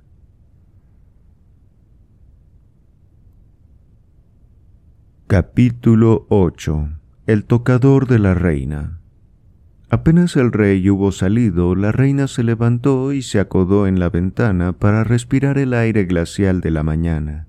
El día se anunciaba brillante y con ese encanto que es un avance de la primavera y que tienen algunos días de abril a las heladas de la noche, sucedía el dulce calor de un sol que ya se dejaba sentir. El viento de la víspera había cambiado del norte al este. Si se miraba en esta dirección, el invierno, el terrible invierno de 1784, había terminado. Ya se veía flotar en el horizonte ese vapor grisáceo, que no es otra cosa que la humedad evaporada por el sol. El hielo se derretía en las ramas y los pájaros comenzaban a posarse libremente sobre los vástagos recién nacidos. La flor de abril, el alelí amarillo, curvado bajo el cielo como esas pobres flores de que habla Dante, levantaba su cabeza del seno de la nieve apenas fundida, y bajo las hojas de la violeta, espesas, duras y largas, el botón oblongo de la flor misteriosa lanzaba sus dos pétalos elípticos, que preceden a su floración y a su perfume. En las avenidas, sobre las estatuas, sobre las rampas de las puertas de hierro, el hielo se deslizaba en diamantes rápidos. No era todavía agua, era hielo. Todo anunciaba la lucha sorda de la primavera contra la escarcha y presagiaba la próxima derrota del invierno. Si queremos aprovecharnos todavía del hielo que queda, exclamó la reina interrogando a la atmósfera, Creo que es preciso apresurarse, ¿no es así, Madame de Misery? agregó volviéndose hacia esa dama. La primavera acaba de llegar. Su Majestad tendrá deseos de ir a patinar a Bassin de Suisse, dijo la primera azafata.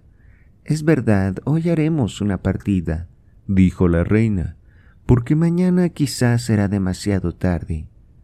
¿A qué hora hay que hacer la toilette de Su Majestad? Enseguida desayunaré ligeramente y saldré. ¿Son solo esas las órdenes de la reina? Infórmese si Mademoiselle de Taverney se ha levantado y le dice que deseo verla. Mademoiselle de Taverney está ya en el tocador de Su Majestad. ¿Ya? preguntó la reina, que sabía a qué hora se había acostado Andrea. Está esperando desde hace más de veinte minutos. Hágala pasar. Andrea entró en el gabinete de la reina en el momento en que la primera campanada de las nueve sonaba en el patio de Mapre, ya vestida con esmero como toda mujer de la corte que no tiene el derecho de mostrarse con descuido ante su soberana. De Taverney se presentó un poco inquieta, pero sonriendo. La reina sonrió también, lo que tranquilizó a Andrea. Vamos, mi buena de Misery, dijo, envíeme a Leonard y a mi sastre.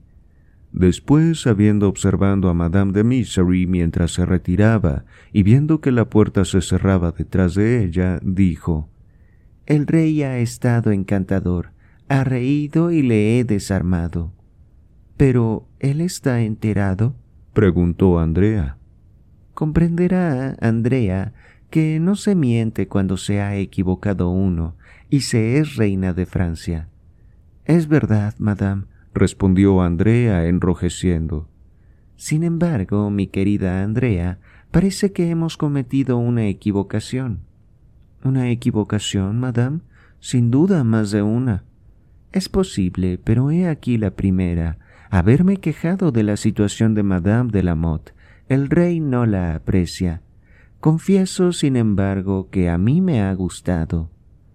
Su Majestad tiene demasiado buen juicio para no inclinarse ante sus mandatos. Aquí está Leonard, dijo Madame de Misery volviendo a entrar.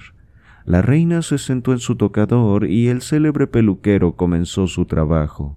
La reina tenía los más hermosos cabellos del mundo, y su coquetería consistía en hacerlos admirar.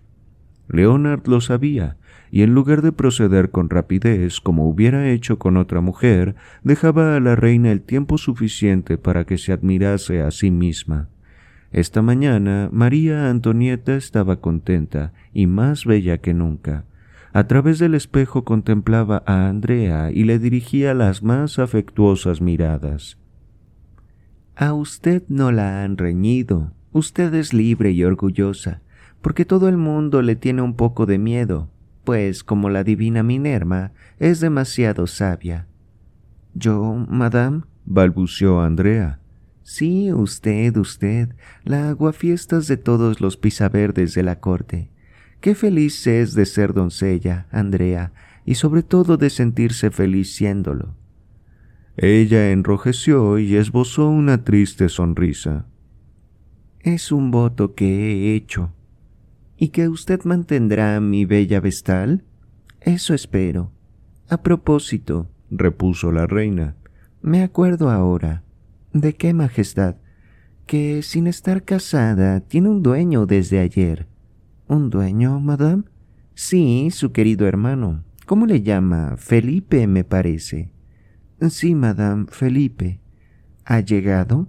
Ayer, como su majestad acaba de decirme. ¿Y no lo ha visto todavía? Qué egoísta soy por haberle apartado de él ayer para llevarla a París. Es algo imperdonable. Madame, dijo Andrea sonriendo, le perdono con toda el alma y Felipe también. ¿Está bien segura? Segura. ¿Por cuenta propia? Por mí y por él. ¿Cómo es él? Siempre gentil y bueno, madame. ¿Qué edad tiene ahora? Treinta y dos años. Pobre Felipe, ¿sabe que tenía catorce años cuando yo le conocí y que sobre esos catorce años han corrido nueve o diez sin verle? Cuando Su Majestad quiera recibirle, será feliz por asegurar a Su Majestad que la ausencia no ha disminuido los sentimientos de respetuosa devoción que profesa a la reina. ¿Puedo verle inmediatamente? Dentro de un cuarto de hora estará a los pies de Su Majestad si Su Majestad lo permite. Bien, bien, yo lo permito, más aún lo deseo. La reina acababa apenas de peinarse cuando algo vivo, rápido, ruidoso se deslizó, o más bien saltó sobre el tapiz del gabinete donde la reina hacía su tocado, y vino a reflejar su rostro reidor y pícaro en el mismo espejo donde María Antonieta sonreía al suyo. Hermano mío de Artois, dijo la reina, de verdad que me ha asustado. Buenos días, Majestad, dijo el príncipe. ¿Cómo ha pasado Su Majestad la noche? Muy mal, gracias, hermano mío. ¿Y la mañana? Muy bien. He ahí lo esencial. Inmediatamente y sin la menor duda comprendí que la prueba se había soportado con toda felicidad, ya que encontré al rey y me ha sonreído deliciosamente, lo que es la confianza. La reina se echó a reír. El conde de Artois, que no sabía nada más del asunto, rió también, pero por otro motivo. Pero ahora pienso, dijo, en lo distraído que soy. No he preguntado a la deliciosa Mademoiselle de Taverney por el empleo de su tiempo. La reina miró a través de su espejo, gracias al cual nada de lo que pasaba en su cámara se le escapaba. Leonard acababa de terminar su obra, y la reina, quitándose el peinador de muselina de las Indias, eligió el traje para aquella mañana. La puerta se abrió y le dijo al conde de Artois Véala, si quiere saber algo de Andrea, aquí la tiene. Andrea entraba en aquel momento trayendo de la mano a un bello gentil hombre, moreno de rostro y cuyos ojos negros expresaban una profunda nobleza y melancolía un vigoroso soldado de frente inteligente, de aspecto severo, parecido a uno de esos bellos retratos de familia que han pintado Coypel o Gainsborough. Felipe de Taverney vestía un traje gris finamente bordado en plata, pero ese gris parecía negro y esa plata brillaba como la lumbre. La chorrera blanca mate resaltaba sobre la casaca de color sombrío, y el caballo empolvado completaba la varonil energía del rostro. Felipe avanzó, una mano en la de su hermana y la otra sosteniendo su sombrero. Majestad, dijo Andrea, inclinándose con respeto. He aquí a mi hermano. Felipe saludó ceremoniosamente. Cuando levantó la cabeza, la reina no había cesado todavía de mirarse en su espejo. Es verdad que lo veía todo tan bien como si hubiese mirado a Felipe cara a cara. Buenos días, Monsieur de Taverney, dijo la reina, y entonces se volvió. Estaba muy bella, con ese resplandor real que confundía en torno a su trono a los amigos de la realeza y a los adoradores de la mujer, que poseía en sí misma el poder de la hermosura, y que se nos perdone esta inversión de ideas, que también gozaba la hermosura del poder. Felipe, viéndola sonreír y sintiendo su mirada límpida, orgullosa y dulce a la vez posarse sobre él, palideció y dejó ver en su rostro la emoción más viva. Parece, Monsieur de Taverney, continuó la reina, que me ofrece su primera visita. Gracias. Su Majestad se digna olvidar que soy yo quien tiene que agradecerlo, ¿Cuántos años? dijo la reina. ¿Cuánto tiempo hace que no nos hemos visto? El tiempo más bello de la vida. Ay. Para mí sí, madame, pero no para su Majestad, para la cual todos los días son hermosos. Le gusta tanto América que ha permanecido allí mientras todo el mundo aguardaba su regreso. Madame, dijo Felipe, Monsieur de Lafayette, al abandonar el Nuevo Mundo, tenía necesidad de un oficial de confianza en quien pudiera dejar una parte del mando de los auxiliares, y me propuso al general Washington, que decidió aceptarme. Parece, dijo la reina, que de ese Nuevo Mundo regresan hechos héroes. No será por mí que Su Majestad dice eso, repuso Felipe sonriendo. ¿Por qué no? y después, volviéndose hacia el conde de Artois, agregó Mírale, hermano mío, qué bella figura y qué aire marcial el de Monsieur de Taverney. Felipe, viéndose examinado por el conde de Artois, al que no conocía, dio un paso hacia él, solicitando del príncipe licencia para saludarle. El conde hizo un gesto con la mano y Felipe se inclinó. Un hermoso oficial, exclamó el joven príncipe, noble, gentil hombre, al cual me siento feliz de conocer. ¿Cuáles son sus intenciones al regresar a Francia? Felipe miró a su hermana. Monseñor, dijo, el interés de mi hermana domina el mío. Lo que ella quiera que haga, eso haré. Pero existe un Monsieur de Taverney, según creo, dijo el conde de Artois. Hemos tenido la felicidad de conservar a nuestro padre, sí, monseñor. Pero no importa, interrumpió vivamente la reina. Yo prefiero a Andrea bajo la protección de su hermano, y a su hermano bajo la suya, señor conde.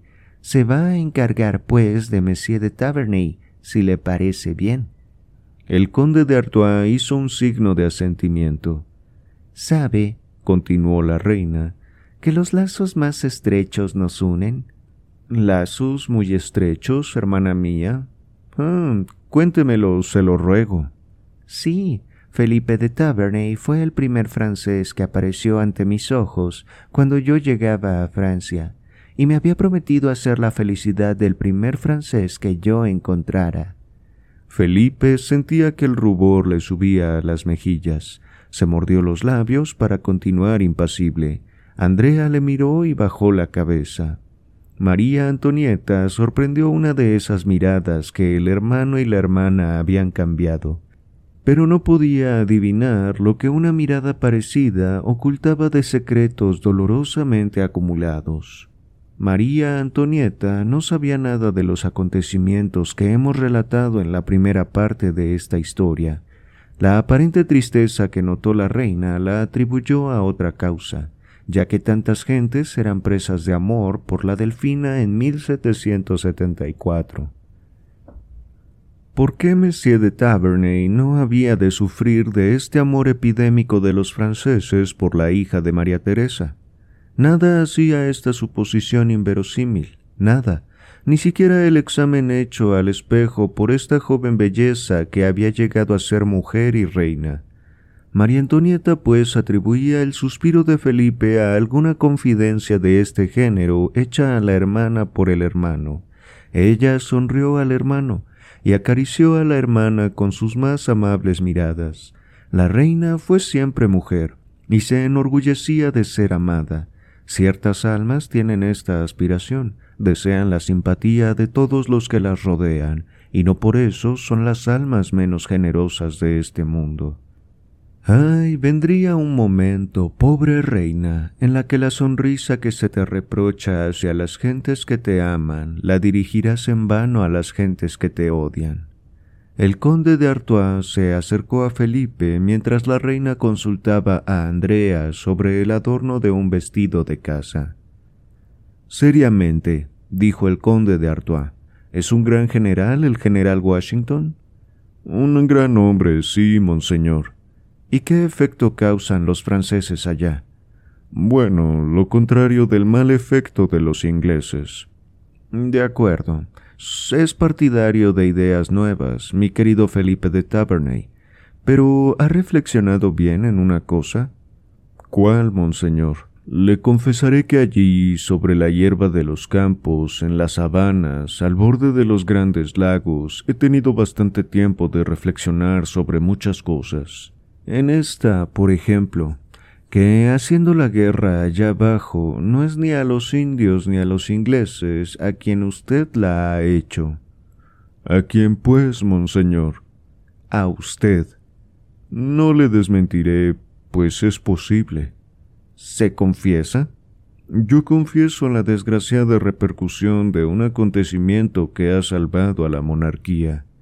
Sí, pero una repercusión quizá mortal para los que se habían repuesto del accidente primitivo. Ay, monsieur. He querido explicar por qué yo no encuentro tan maravillosas como se pretende las victorias de Washington y del marqués de Lafayette. Es egoísmo, lo confieso, pero dejémoslo correr. No es egoísmo únicamente personal. Monseñor, ¿Y sabe por qué le ayudaré con todas mis fuerzas? Cualquiera que sea la razón, profeso a Su Alteza Real el más vivo reconocimiento. Es que, mi querido Monsieur de Taverney, usted no es uno de los que las trompetas han exaltado en nuestras plazas. Usted ha realizado valientemente su servicio, pero no ha querido emborracharse con los clarines. No conoce París, y es por esto por lo que yo le aprecio. Monsieur de Taverney, yo soy un egoísta, ya lo ve. Luego de estas palabras, el príncipe besó la mano de la reina riendo, saludó a Andrea con gesto afable y más respetuoso que el que solía tener con las demás mujeres. Después la puerta se abrió y desapareció. La reina cortó entonces casi bruscamente su diálogo con Andrea y volviéndose hacia Felipe le preguntó ¿Ha visto a su padre, monsieur? Antes de venir aquí, sí, madame.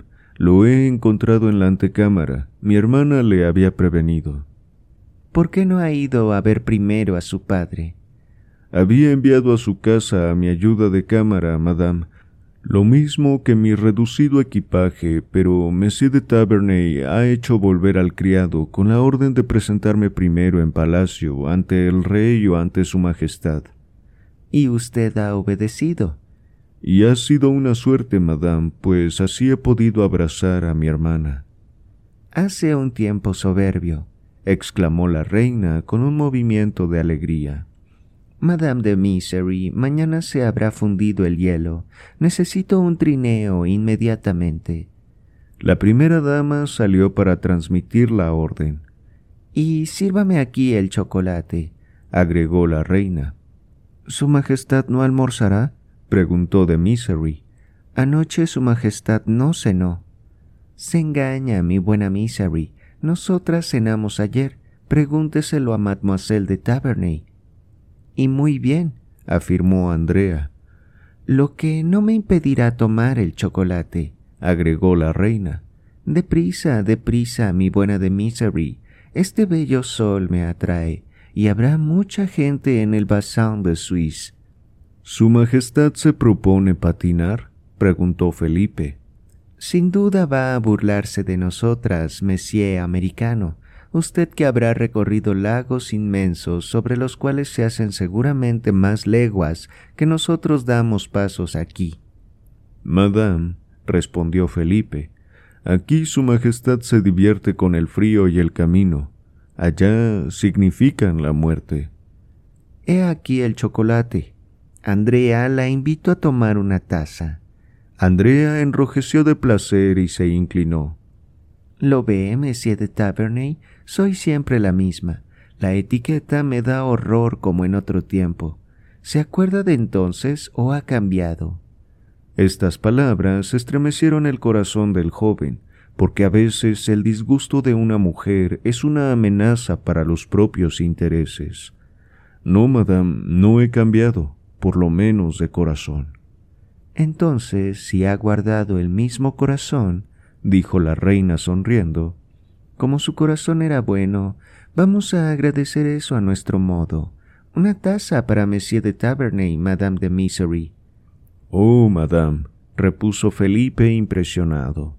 Su Majestad no pensará hacer tal honor a un soldado oscuro como yo. Un antiguo amigo, exclamó la reina. He ahí todo. Hoy me vienen a la memoria todos los recuerdos de mi juventud. Hoy me siento feliz, libre, orgullosa, loca.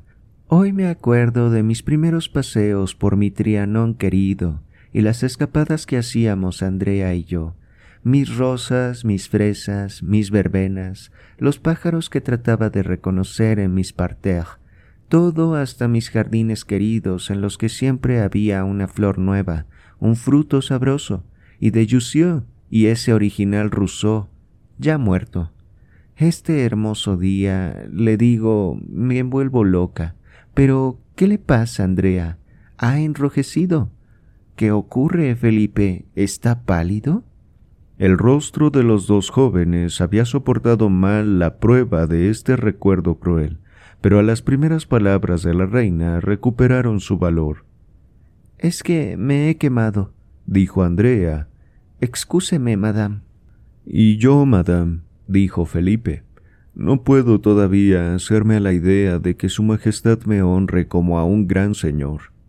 Vamos, vamos, interrumpió María Antonieta, llenando de chocolate la taza de Felipe. Usted es un soldado, como ha dicho, y como tal, acostumbrado al fuego, arde gloriosamente con el chocolate porque no tengo tiempo de esperarlo.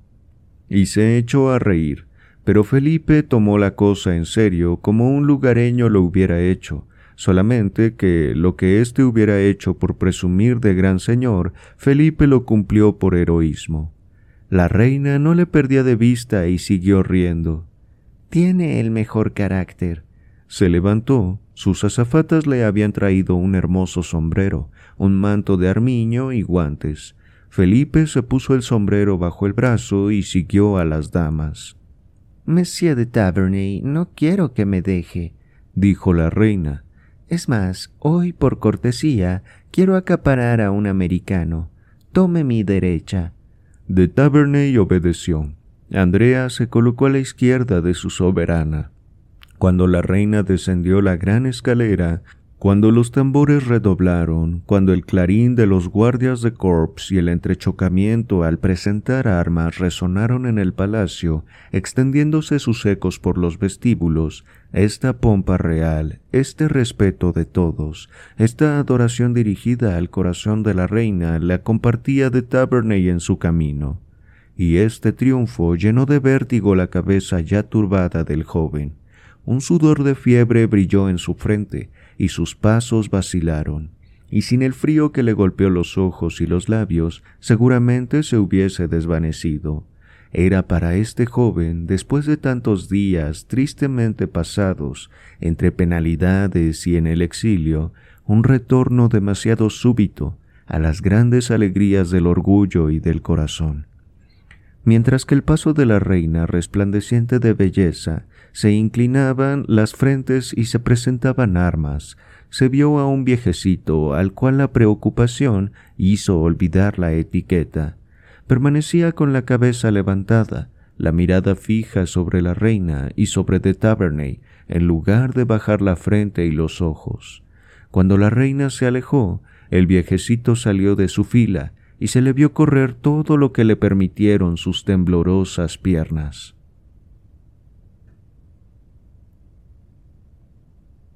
Capítulo 9 El Bassin de Suisse Todos conocen ese rectángulo glauco y morado en la bella estación, blanco y estriado en el invierno, que se llama todavía hoy el Bassin de Suisse una avenida de tilos que extendían alegremente al sol sus brazos rojizos bordeaban cada ribera del estanque. Esta avenida estaba llena de paseantes de todos los rangos y de toda edad que acudían a gozar del espectáculo de los trineos y de los patinadores. Los vestíbulos de las damas ofrecían esa abigarrada mezcla de lujo, un poco decadente de la antigua corte y la desenvoltura un poco caprichosa de la nueva moda. Los altos peinados, los mantos prestando sombra a las frentes jóvenes, los sombreros de fieltro en su mayoría, los abrigos de pieles y el vuelo de los vestidos de seda formaban una mezcla bastante curiosa con los vestidos rojos, los redingotes de un azul cielo, las libreas amarillas y las holgadas levitas blancas. Criados en azul y rojo emergían de toda esta multitud y como amapolas azulinas que el viento hiciese ondular sobre las espigas o los tréboles. A veces un grito de admiración surgía de en medio de la asamblea. Era que Saint George, el valiente patinador, acababa de ejecutar un círculo tan perfecto que si un geómetra lo midiese, no encontraría defecto alguno mientras que las orillas del estanque estaban llenas de tal cantidad de espectadores que se prestaban calor por contacto y ofrecían de lejos el aspecto de un tapiz multicolor sobre el cual flotaba una especie de vapor, el de los alientos en el ambiente frío, el mismo estanque convertido en un espejo de hielo presentaba el aspecto más variado y sobre todo más movido. Aquí un trineo de tres grandes perros adornados como los troicas rusas hacen volar sobre el hielo. Estos perros vestidos con terciopelos blasonados, con la cabeza cubierta de plumas flotantes, se parecen a los quiméricos animales de las intrigas de Calot o de las pinturas negras de Goya. Su dueño, Monsieur de Lozon, presosamente sentado en el trineo forrado con piel de tigre, se inclina hacia un costado para respirar con holgura, lo que no haría si siguiese la dirección del viento. Aquí y allá algunos trineos de modesto aspecto buscan la soledad. Una dama enmascarada, sin duda por causa del frío, está en uno de esos trineos. Mientras que un hermoso patinador, vestido con una opalanda de terciopelo con adornos de oro, se inclina sobre el respaldo para dar un impulso más rápido al trineo que él mismo empuja a la vez que dirige. Las palabras entre la dama y el patinador de la opalanda de terciopelo se cambian en voz muy baja, y nadie se atrevería a criticar una cita secreta dada bajo la bóveda de los cielos y a la vista de todo Versalles. Lo que se dicen poco importa a quienes les están viendo, y poco les importa a ellos que les vean, ya que no les oyen. Resulta evidente que, aun en medio de toda esta gente, viven una vida de soledad, Pasan entre la multitud como pájaros viajeros. ¿A dónde van? A ese mundo desconocido que toda alma busca y que se llama felicidad. De repente, en medio de estas sílfides que se deslizan más que andan, se produce un movimiento, estalla un rumor que lo llena todo. La reina acaba de aparecer en la orilla del Bassin de Suisse, ha sido reconocida y todos se apresuran a ofrecerle su puesto mientras ella les hace a todos el ademán de que no se muevan. El grito de Viva la reina repercute, y después, obtenido el permiso, los patinadores que vuelan y los trineos empujados forman, como movidos por un resorte eléctrico, un gran círculo alrededor del lugar donde la augusta visitante se ha detenido. La atención general está fija en ella. Los hombres se acercan con deferencia y las mujeres se acomodan con respeto. Cada una encuentra el medio de mezclarse casi con los grupos de caballeros y altos oficiales que se presentan para ofrecer sus cumplidos a la reina. Entre los principales personajes que el público ha reconocido, hay uno que en lugar de seguir el impulso general de presentarse delante de la reina, abandona su trineo y desaparece, acompañado de su séquito. El conde de Artois, que se encontraba entre los más elegantes y expertos patinadores, no fue de los últimos en franquear el espacio que le separaba de su cuñada, yendo a besarle la mano y diciéndole ¿Ve cómo nuestro hermano, el conde de Provenza, huye de usted? Diciendo estas palabras, señaló a la Alteza Real que a grandes pasos iba por el soto lleno de escarcha en busca de su carroza, detenida en un recodo del camino. No desea que le haga reproches, dijo la reina. En cuanto a los reproches que espera, es asunto mío, y no es por eso por lo que le teme. Entonces, dijo alegremente la reina, será por culpa de su conciencia. Por otro motivo, hermana mía. Pues, ¿por qué? Se lo diré. Acaba de enterarse de que Monsieur de Souffran, el glorioso vencedor, debe llegar esta noche, y como la noticia es importante, desea que la ignore. La reina advirtió alrededor a algunos curiosos, cuyo respeto no alejaba lo suficientemente para que no pudiesen oír las palabras de su cuñado. Monsieur de Taverney, le suplico que sea bueno y se ocupe de mi trineo. Y si su padre está ahí, abrácele. Le doy permiso durante un cuarto de hora. El joven se inclinó y se perdió entre los grupos para ir a ejecutar la orden de la reina. También la multitud había comprendido. La multitud tiene a veces instintos maravillosos. Ensanchó el círculo y la reina y el conde de Artois se encontraron más cómodos. Hermano, dijo la reina, dígame, se lo ruego, ¿qué gana mi hermano con no quererme informar de la llegada de Monsieur de Souffran?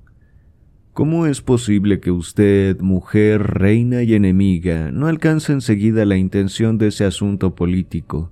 Monsieur de Souffran llega, nadie lo sabe en la corte, es el héroe de los mares de la India y por lo tanto tiene derecho a una recepción magnífica en Versalles. Es decir, de Suffren llega, el rey ignora su llegada, el rey se muestra negligente porque no lo sabe, y por consiguiente sin desearlo, igual que usted, hermana mía. Por el contrario, durante todo ese tiempo, el conde de Provenza, que conoce la llegada de Monsieur de Suffren, acoge al marino, le sonríe, le mima, le acuña una moneda, y uniéndose al héroe de la India se convierte en el héroe de Francia. Claro, dijo la reina. Eso es todo. No se olvida más que de un solo punto, mi querido gacetillero. ¿Cuál? ¿Cómo ha sabido este bello proyecto de nuestro querido hermano y cuñado? ¿Que cómo lo sé? Como sé todo lo que él hace. Es bien sencillo, habiendo advertido que de Provenza ha decidido saber todo lo que yo hago. He pagado agentes que me cuentan todo lo que él hace. Esto podrá serme útil, y a usted también, querida hermana. Gracias por su alianza, pero ¿y el rey? El rey está sobre aviso. ¿Por usted? Oh, no, por su ministro de Marina, a quien envié yo. Todo esto no me atañe, como comprenderá. Yo soy demasiado frívolo, demasiado disipado, demasiado loco para ocuparme de cosas de tanta importancia. ¿Y el ministro de Marina ignoraba también la llegada de Monsieur de Suffren a Francia? Por Dios, mi querida hermana, usted ha conocido bastantes ministros, ¿no es así? Después de catorce años que es delfina o reina de Francia, tiene bastante experiencia para saber que estos señores ignoran siempre las cosas más importantes. He prevenido a nuestro ministro y se ha mostrado entusiasmado. Lo creo. Comprenda, querida hermana, que ahora tengo a un hombre que me estará reconocido toda su vida, y justamente tengo necesidad de gratitud. ¿Para hacer qué? Para negociar un empréstito Oh, exclamó la reina riendo. Acaba de deslucir su bella acción. Hermana mía, dijo el conde de Artois con cierta seriedad, usted debe tener también necesidad de dinero, como buena reina de Francia. Yo pongo a su disposición la mitad del dinero que espero. Mi buen hermano, repuso María Antonieta. Adiós gracias, no necesito nada por ahora pero no espere demasiado tiempo para aprovechar mi ofrecimiento. ¿Por qué? Porque si espera demasiado yo podría estar en una situación difícil. En ese caso trataré de descubrir algún secreto de Estado.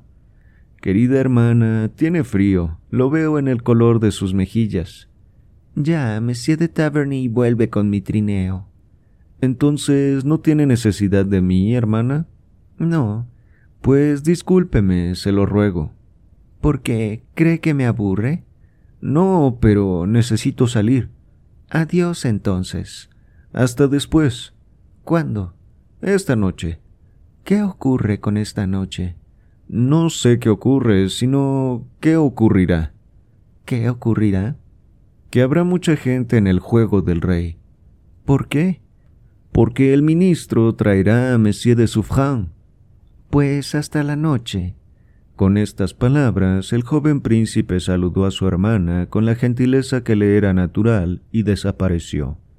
De Taverney padre había seguido con los ojos a su hijo cuando se separaba de la reina para ocuparse del trineo, pero enseguida su mirada vigilante se dirigió a la reina, la animada conversación de María Antonieta con su cuñado despertó algunas inquietudes, pues su diálogo recortaba aquella familiaridad demostrada en otro tiempo a su hijo por la reina. Al fin se contentó con hacer un gesto amable a Felipe cuando éste terminó los preparativos para la partida del trineo, y el joven, queriendo, como le había dicho la reina, ir a abrazar a su padre, al que no había abrazado desde hacía diez años, éste le despidió con un ademán, diciéndole Más tarde, más tarde, vuelve después de tu servicio y hablaremos. Felipe se alejó, pues, y el varón vio con alegría que el conde de Artois había pedido licencia a la reina, la cual, seguida de Andrea, subió al trineo como dos grandes archiduquesas. No, no, dijo la reina, yo no quiero ir de esta manera. ¿Es que usted no patina, Monsieur de Taverney? Perdóneme, madame, respondió Felipe. Denle patines al caballero, ordenó la reina, y después, volviéndose hacia él, agregó No sé quién me dijo que patina tan bien como Saint George. Antes, dijo Andrea, Felipe patinaba bien. Y ahora no tiene rival, ¿verdad, Monsieur de Taverney? Madame, dijo Felipe, puesto que Su Majestad tiene confianza en mí, trataré de merecerla. Felipe se había calzado ya los patines, afilados como láminas de acero, subiendo a la trasera del trineo. Lo impulsó vivamente y la carrera comenzó ofreciéndose enseguida un curioso espectáculo. Saint George, el rey de los gimnastas, Saint George, el elegante mulato, el hombre de moda, el hombre superior en todos los ejercicios gimnásticos, intuyó un rival en ese joven que osaba lanzarse cerca de él a la carrera.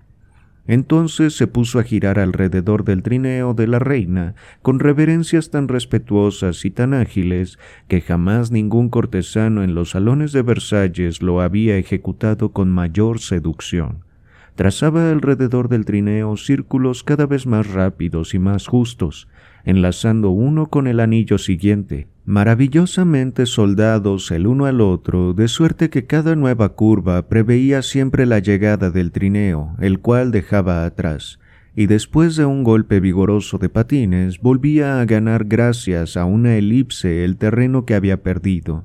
Ninguno, ni siquiera con la mirada, podía seguir esta maniobra sin quedar maravillado, embobado. Entonces Felipe, espoleado por el juego de su adversario, tomó una resolución temeraria. Lanzó el trineo con una rapidez tan vertiginosa que por dos veces Saint George, en lugar de encontrarse delante de él, acabó su círculo detrás, y como la rapidez del trineo hacía lanzar a mucha gente gritos de espanto y temiendo que los gritos pudieran asustar a la reina, dijo Si Su Majestad lo desea, me detendré o frenaré un poco. Oh, no, no, replicó la reina con el ardor que ponía en todo. Yo no tengo miedo. Más deprisa, si puede, caballero, más deprisa. Gracias por su entereza, madame. Sujétese bien y como su recia mano se afirmase de nuevo al triángulo del respaldo, el movimiento fue tan vigoroso que el trineo dio un salto. Se habría dicho que acababa de levantarlo en el aire. Entonces, alargando al trineo su otra mano, esfuerzo que había desdeñado hasta entonces, arrastró la máquina como un juguete en sus manos de acero. Desde ese momento cruzaba cada uno de los círculos de St. George con círculos más grandes todavía, por lo que el trineo se movía como si fuera una pluma, girando y volviendo a girar ampliamente como si se tratase de simples huellas sobre las cuales St. George rajaba el hielo. A pesar del volumen y del peso, el trineo de la reina se había convertido en un patín, giraba, volaba, remolineaba como un danzarín. Saint George, más fino y más correcto en sus evoluciones, empezó a inquietarse. Patinaba desde hacía una hora, y Felipe, viéndolo sudoroso y notando los esfuerzos de sus temblorosas piernas, resolvió vencerle por la fatiga.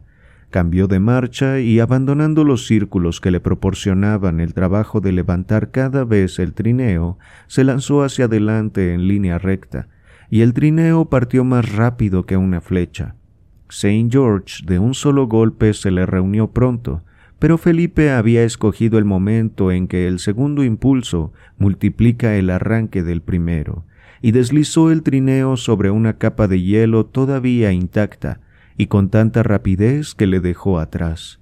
Saint George se lanzó para alcanzar el trineo, pero Felipe, reuniendo todas sus fuerzas, se deslizó sobre el extremo del patín, que pasó delante de Saint George y clavando las manos sobre el trineo con un movimiento hercúleo, le hizo dar una vuelta y lo lanzó de nuevo en sentido contrario, mientras que Saint George, agotado por su supremo esfuerzo y no pudiendo detener su carrera, perdía un espacio irreparable, quedando totalmente distanciado. Fueron tan unánimes las exclamaciones que Felipe se sonrojó y se quedó gratamente sorprendido cuando la reina, después de aplaudirle, se volvió hacia él y sonriéndole le dijo Monsieur de Taverney, la victoria es suya y le doy las gracias, pero he temido y temo que me mate.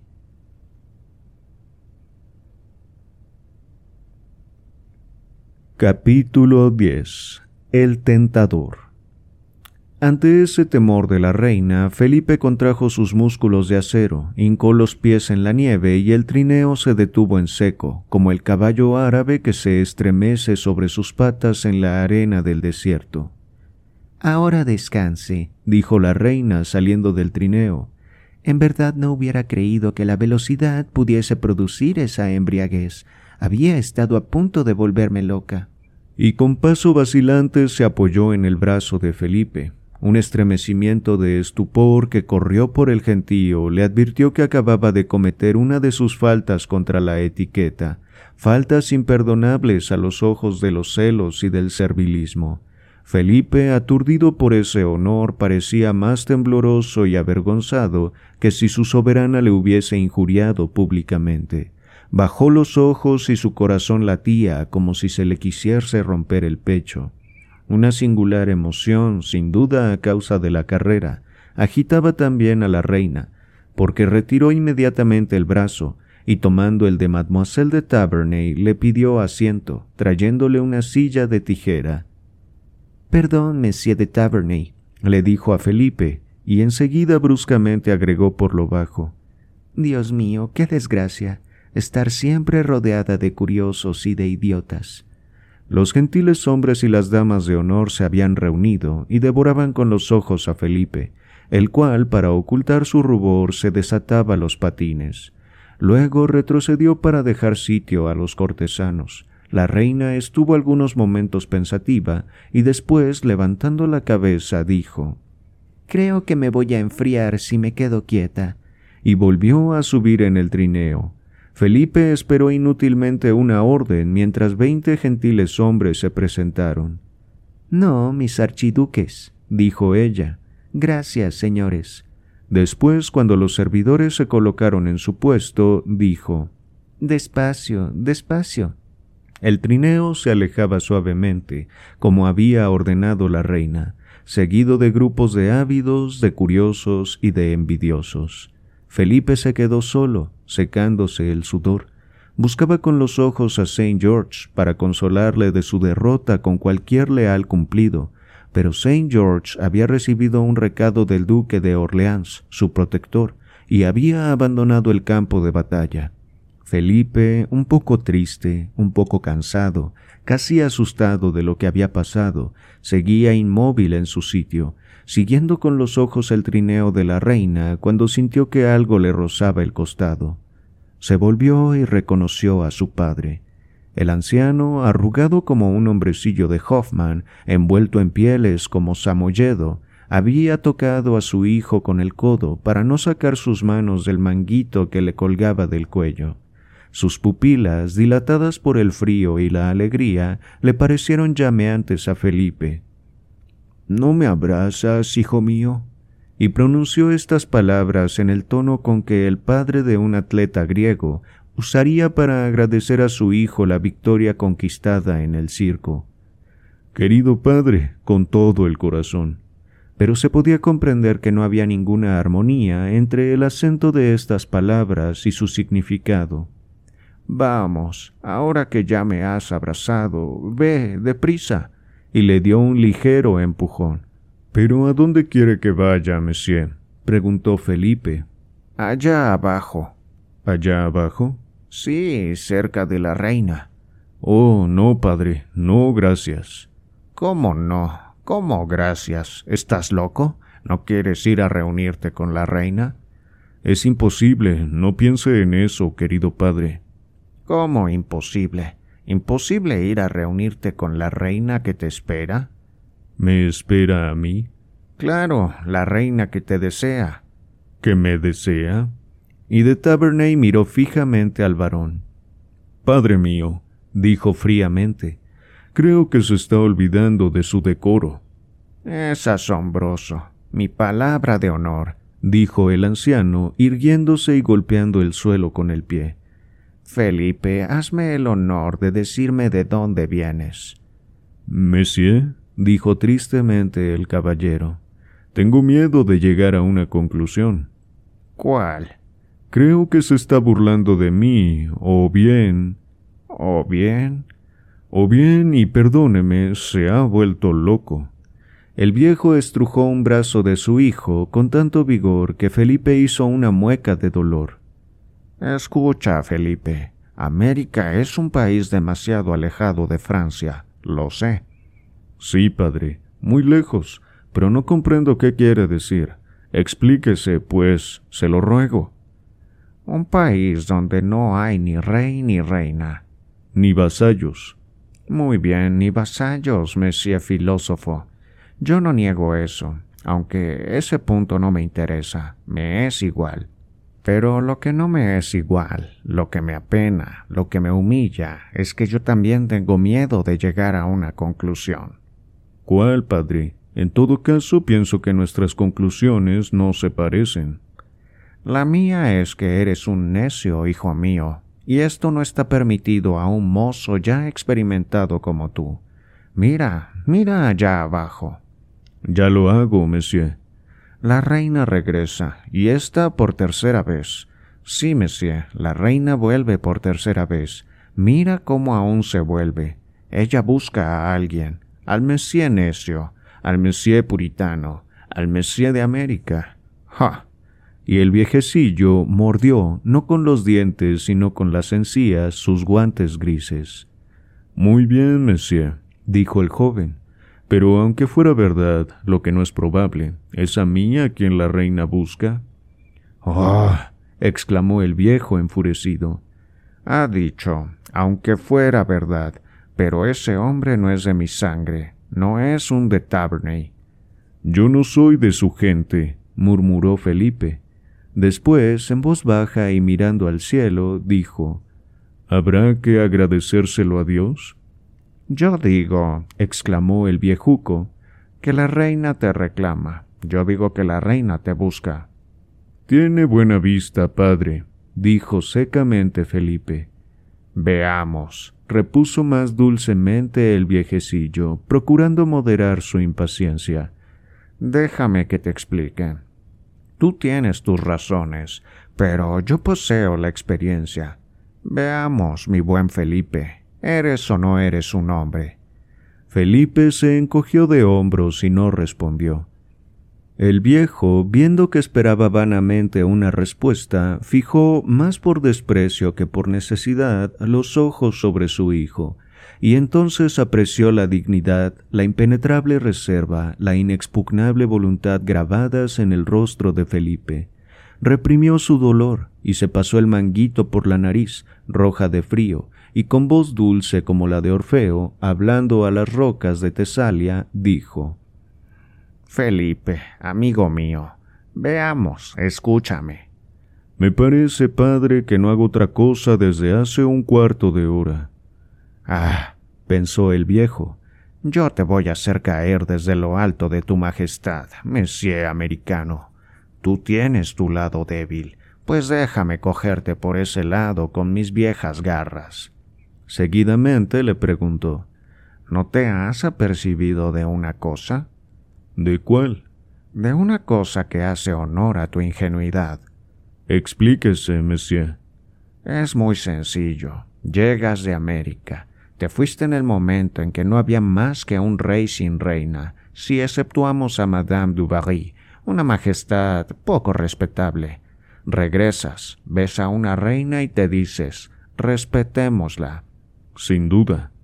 Pobre hijo mío, dijo el viejo y fingió ahogar en su manguito la tos y la risa. ¿Cómo? exclamó Felipe. ¿Usted me censura, monsieur, que respete la realeza? ¿Usted, un de Taverne y Maison Rouge?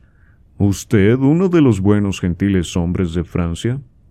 Yo no te hablo de la realeza, te hablo de la reina. ¿Y hace una diferencia entre las dos cosas?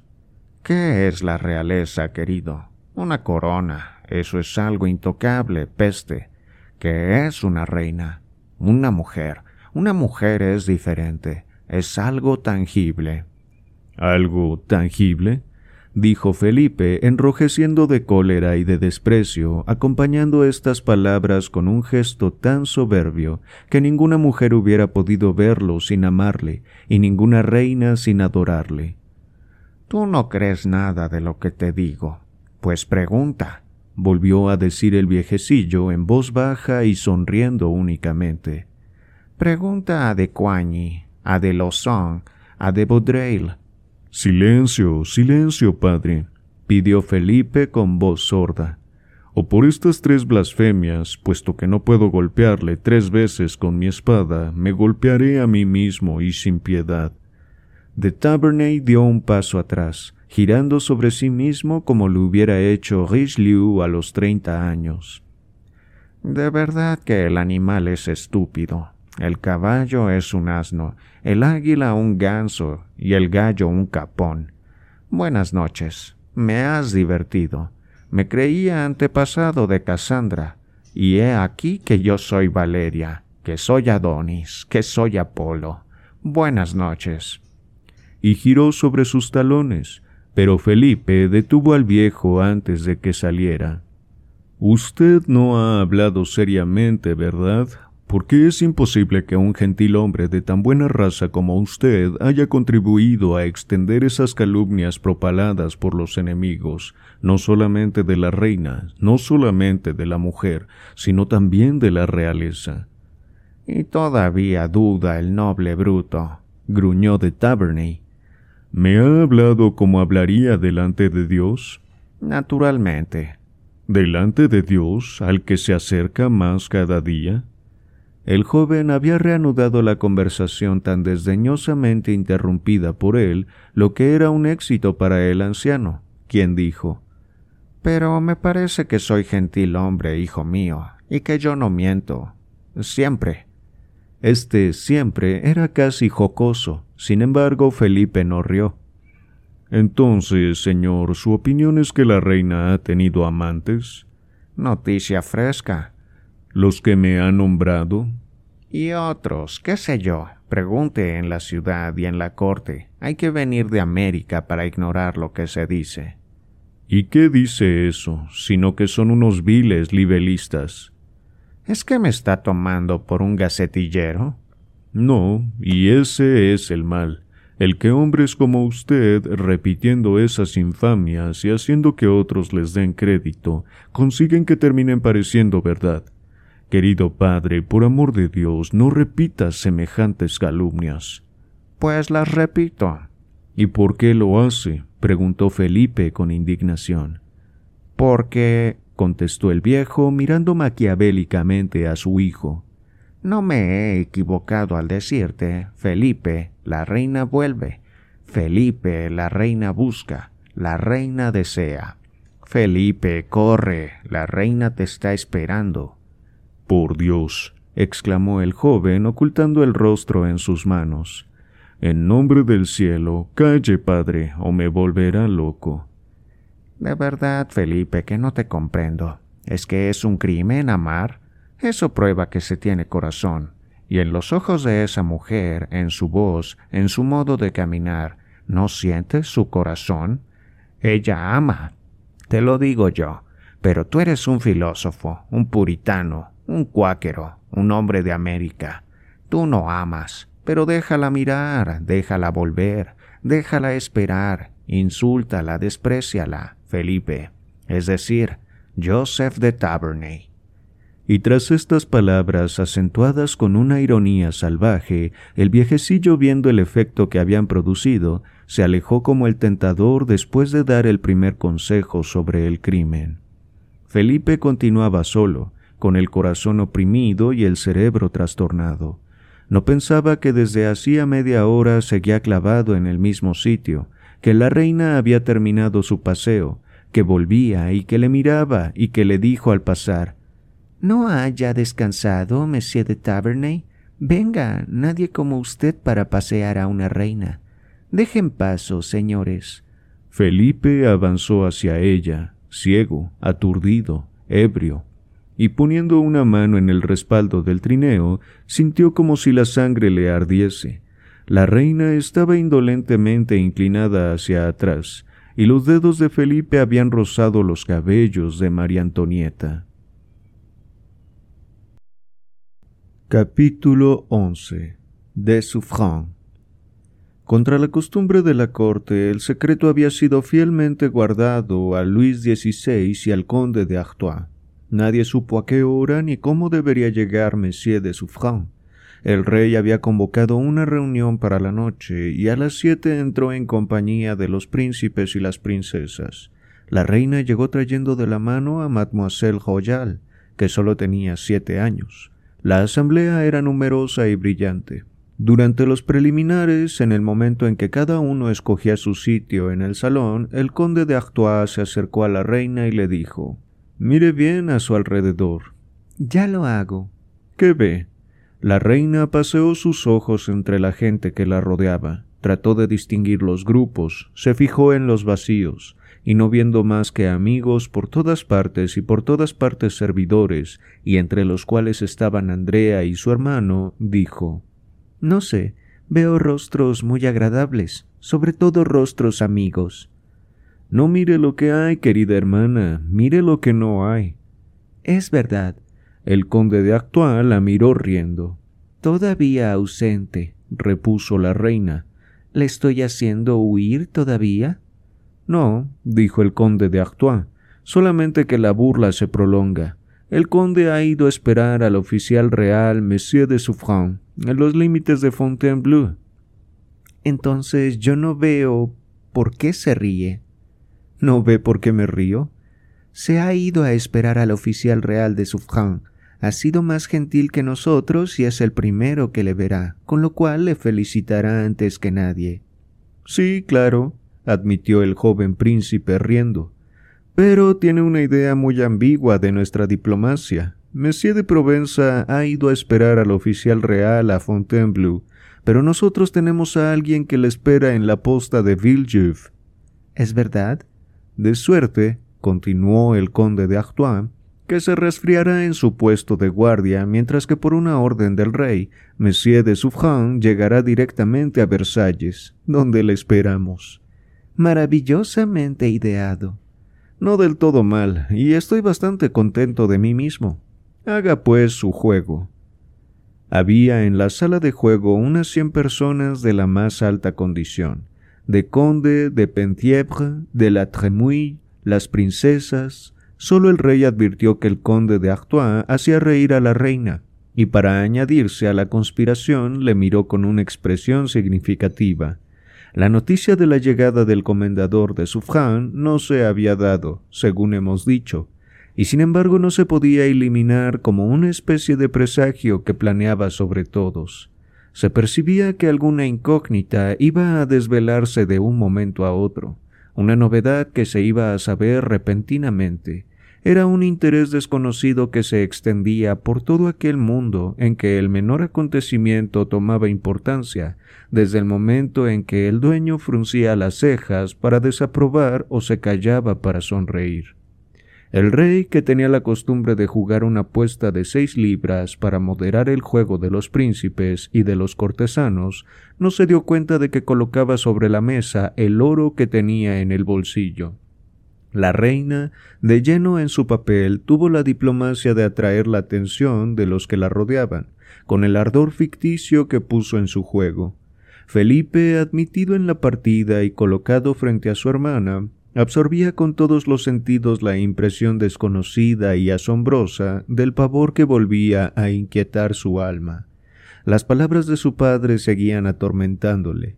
Se preguntaba si en efecto el viejo, que había visto tres o cuatro reinados de favoritos, no sabía con exactitud la historia de los tiempos y de las costumbres.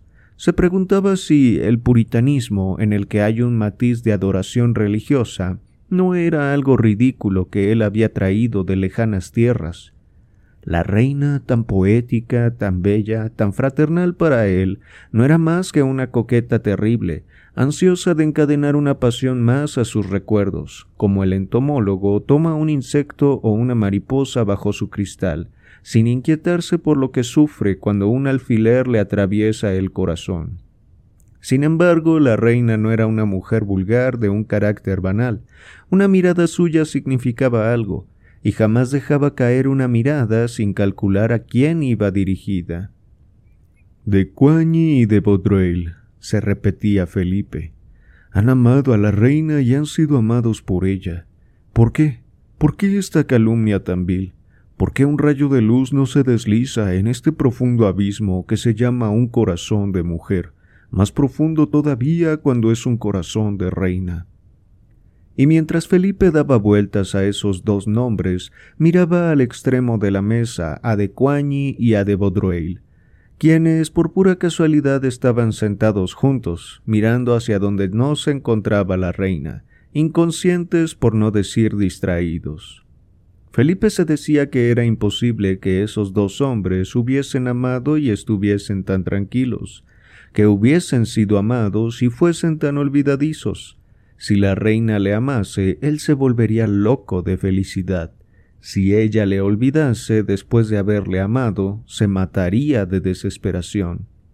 Y de de Coigny y de Vaudreuil, Felipe pasó a María Antonieta y siempre soñando se preguntaba si aquella frente tan pura, aquella boca tan voluntariosa y su majestuosa mirada no eran los más bellos encantos de la reina, la revelación de sus profundos secretos.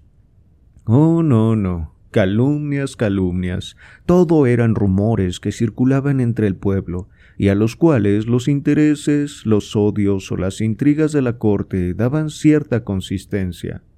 Felipe se encontraba en este punto de sus reflexiones cuando dieron las siete menos cuarto en el reloj de la sala de guardia. En el mismo instante se oyó un ruido de pasos apresurados y de las culatas de los fusiles golpeando las losas.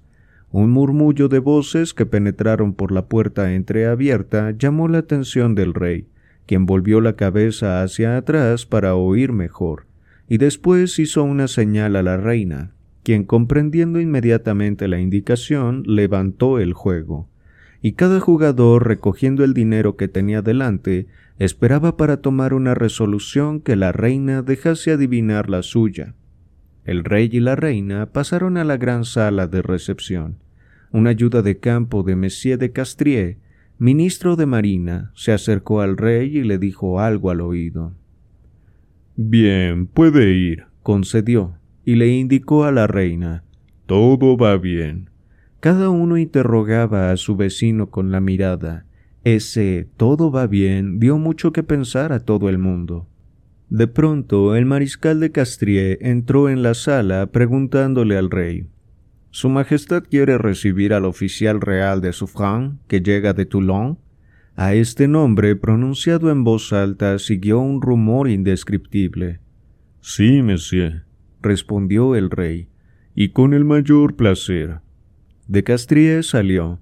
Hubo un movimiento de expectación entre la gente que llenaba el salón al mirar hacia la puerta por donde de Castries acababa de irse. Para explicar esta simpatía de Francia hacia Monsieur de Suffren, para hacer comprender el interés que un rey, que una reina, que un príncipe de sangre real ponían en ser los primeros en saludar a de Suffren, Pocas palabras bastarán. De Suffren es un nombre esencialmente francés, como Touraine, como Catinat, como Jean Bart. Después de la guerra con Inglaterra, o más bien después del último periodo bélico que precedió a la paz, el comendador de Suffren había librado siete grandes batallas navales sin sufrir una derrota. Había tomado Trinquemal y Gondelour, asegurando las posesiones francesas, limpiando el mar y enseñando al Mabab Haider Ali que Francia era la primera potencia de Europa. Había aportado al ejercicio de la profesión de marino toda la diplomacia de un negociante sutil y honrado, toda la bravura y la táctica de un soldado, toda la habilidad de un sabio administrador, valeroso, infatigable, orgulloso cuando se trataba del honor del pabellón francés. Había castigado a los ingleses por tierra y por mar, hasta tal punto que estos reputados marinos no se atrevían a coronar una victoria comenzada o a intentar un ataque contra de cuando el león enseñaba los dientes. Después de la acción, durante la cual había expuesto la vida con la inconsciencia del último marinero, se le había visto humano, generoso, compasivo. Era el tipo de verdadero marino, un poco olvidado después de Jean Bart y de Duguay-Trouin, que Francia volvía a encontrar en de. No trataremos de pintar el entusiasmo, los rumores que su llegada a Versalles hizo estallar entre los gentiles hombres convocados. De Suffren era un hombre de unos cincuenta y seis años, grueso, bajo, ojos de fuego, gesto noble y fácil. Ágil a pesar de su obesidad, majestuoso a pesar de su sencillez, Llevaba con altivez su melena leonina, como hombre habituado a superar todas las dificultades, había encontrado el medio de hacerse vestir y peinar en su carroza. Llevaba un traje bordado en oro, la casaca roja, el pantalón azul. Había conservado el cuello militar sobre el cual su poderoso mentón descansaba como complemento de su enorme cabeza. Cuando entró en la sala de guardia, alguien dijo una palabra a de Castrier, el cual, paseando de un lado a otro con impaciencia, gritó El caballero de Suffran, señores. En el acto, los guardias cogieron sus mosquetones y se alinearon como si se tratase del rey de Francia, y el oficial real, después de pasar, había formado detrás de él y en buen orden cuatro por cuatro como para servirle de cortejo. Él, estrechando las manos de Monsieur de Castrier, trató de besarle, pero el ministro de Marina le respondió suavemente. No, no, monsieur, dijo, no quiero privarle de la felicidad de abrazar, antes que nadie, a alguien que es más digno que yo. Y llevó a de Suffren hasta Luis XVI. El oficial real, exclamó el rey y seguidamente agregó. Sea bienvenido a Versalles, trae la gloria, trae todo lo que los hombres dan a sus contemporáneos. Abráceme, señor oficial del rey. De Suffren había doblado la rodilla, pero el rey le levantó y le abrazó tan cordialmente que un estremecimiento de júbilo y de triunfo recorrió toda la asamblea. Sin el respeto al rey, los asistentes se hubieran confundido en vítores y en gritos de aprobación. El rey se volvió hacia la reina diciéndole Madame, he aquí al caballero de Suffren, el vencedor de Trinquemal y de Gondelur, el terror de nuestros vecinos los ingleses, para mí un Jean Bach, Monsieur, dijo la reina, yo no tengo elogios que hacerle. Sabe solamente que no ha ordenado un cañonazo por la gloria de Francia sin que mi corazón haya latido de admiración y de reconocimiento. La reina apenas había acabado cuando el conde de Artois se aproximó con su hijo, el duque de Angulema. Hijo mío, le dijo, estás viendo a un héroe. Mírale bien porque los héroes no se prodigan. Monseñor, respondió el joven príncipe a su padre, yo he leído Los grandes hombres de Plutarco, pero no los veía. Le agradezco el haberme mostrado a Monsieur de Suffren. Por el murmullo que se hizo a su alrededor, el niño comprendió que acababa de decir la palabra que faltaba. Entonces el rey tomó el brazo de de Suffren y se dispuso a llevarlo a su gabinete, para hablar como un geógrafo de sus viajes y de su expedición pero de Suffren opuso una respetuosa resistencia. Sir, dijo, permítame, puesto que Su Majestad tiene tantas bondades para mí. No siga. ¿Me quiere pedir algo, Monsieur de Suffren? Sir, uno de mis oficiales ha cometido contra la disciplina una falta tan grave que he pensado que Su Majestad debe ser el único juez. Monsieur, dijo el rey, yo esperaba que su primera petición sería un favor y no un castigo. Su Majestad ya ha tenido el honor de decirlo, juzgará y dirá lo que se debe hacer. Le escucho. En el último combate, el oficial de quien hablo se encontraba en el Severé. El barco que arrió su bandera, dijo el rey frunciendo las cejas. Sir, el capitán del Severé había arriado su bandera respondió de Suffren inclinándose.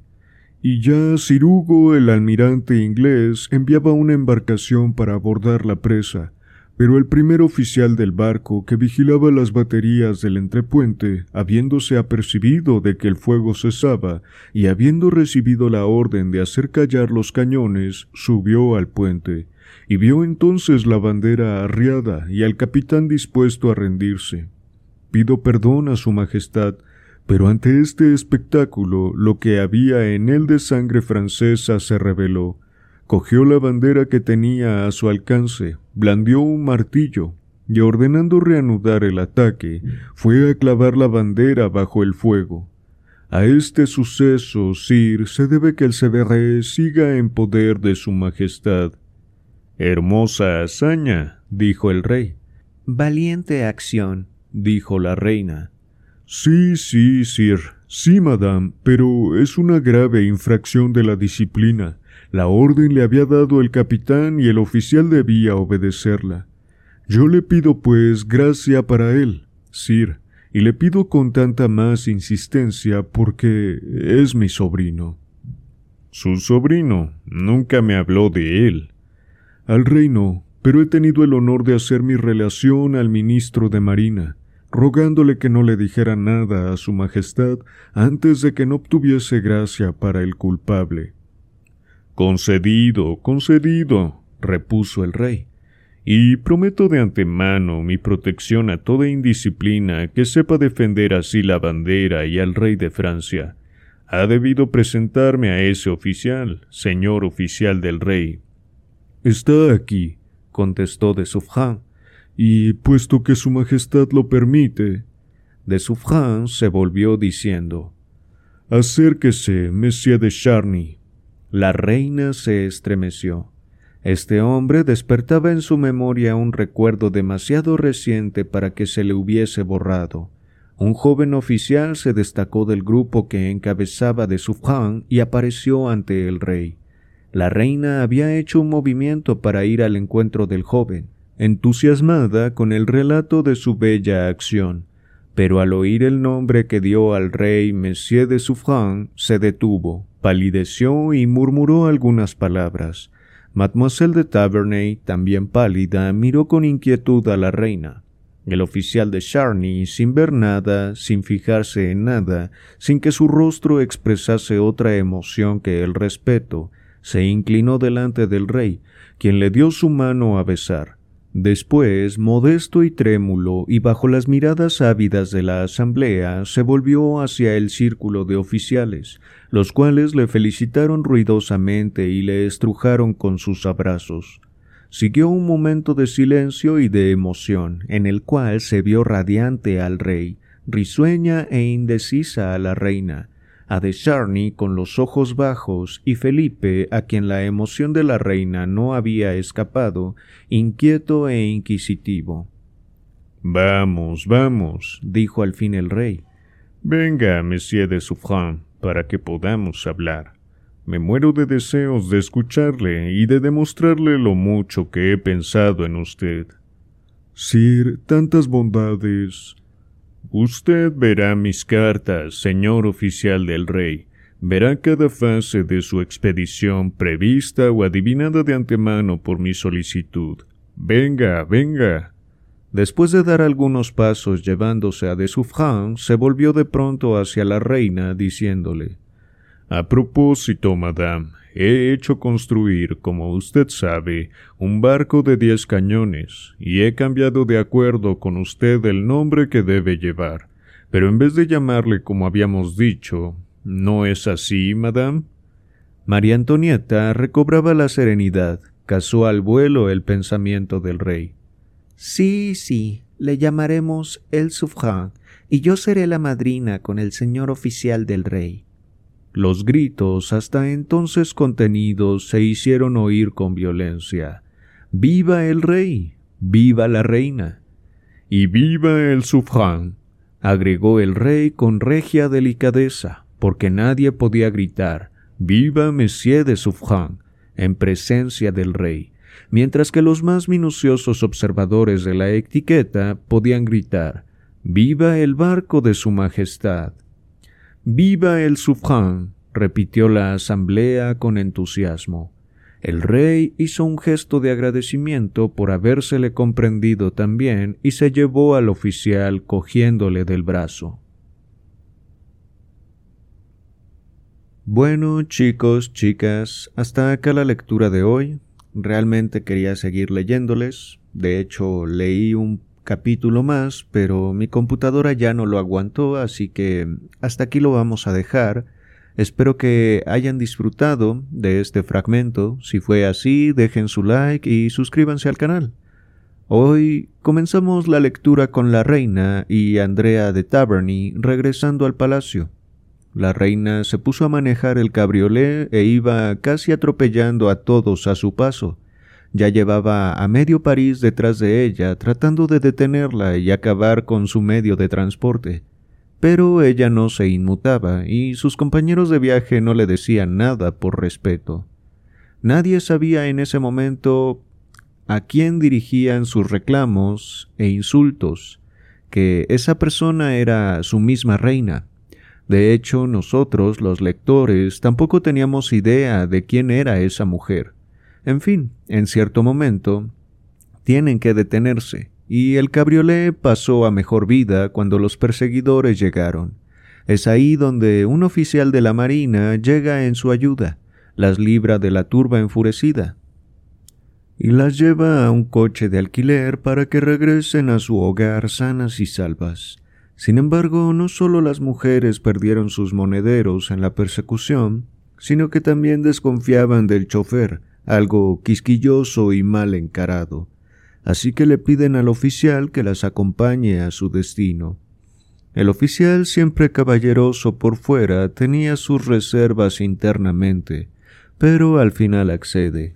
Al subir al coche estaba un poco desconfiado de las mujeres, hablando en un idioma extranjero y vestidas como de la alta sociedad, pero que no llevaban nada de dinero y se dirigían en medio de la noche a Versalles.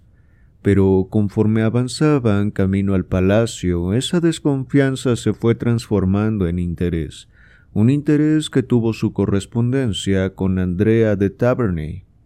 Al final del recorrido, luego de un par de pequeños contratiempos en el camino, le preguntan su nombre, Olivier de Charny, habitante del Hotel de los Príncipes y de Richelieu, y como suele pasar en este tipo de encuentros, el hombre se queda con la incertidumbre, no sólo de quiénes eran estas damas, sino qué hacían en medio de la noche cerca de Versalles.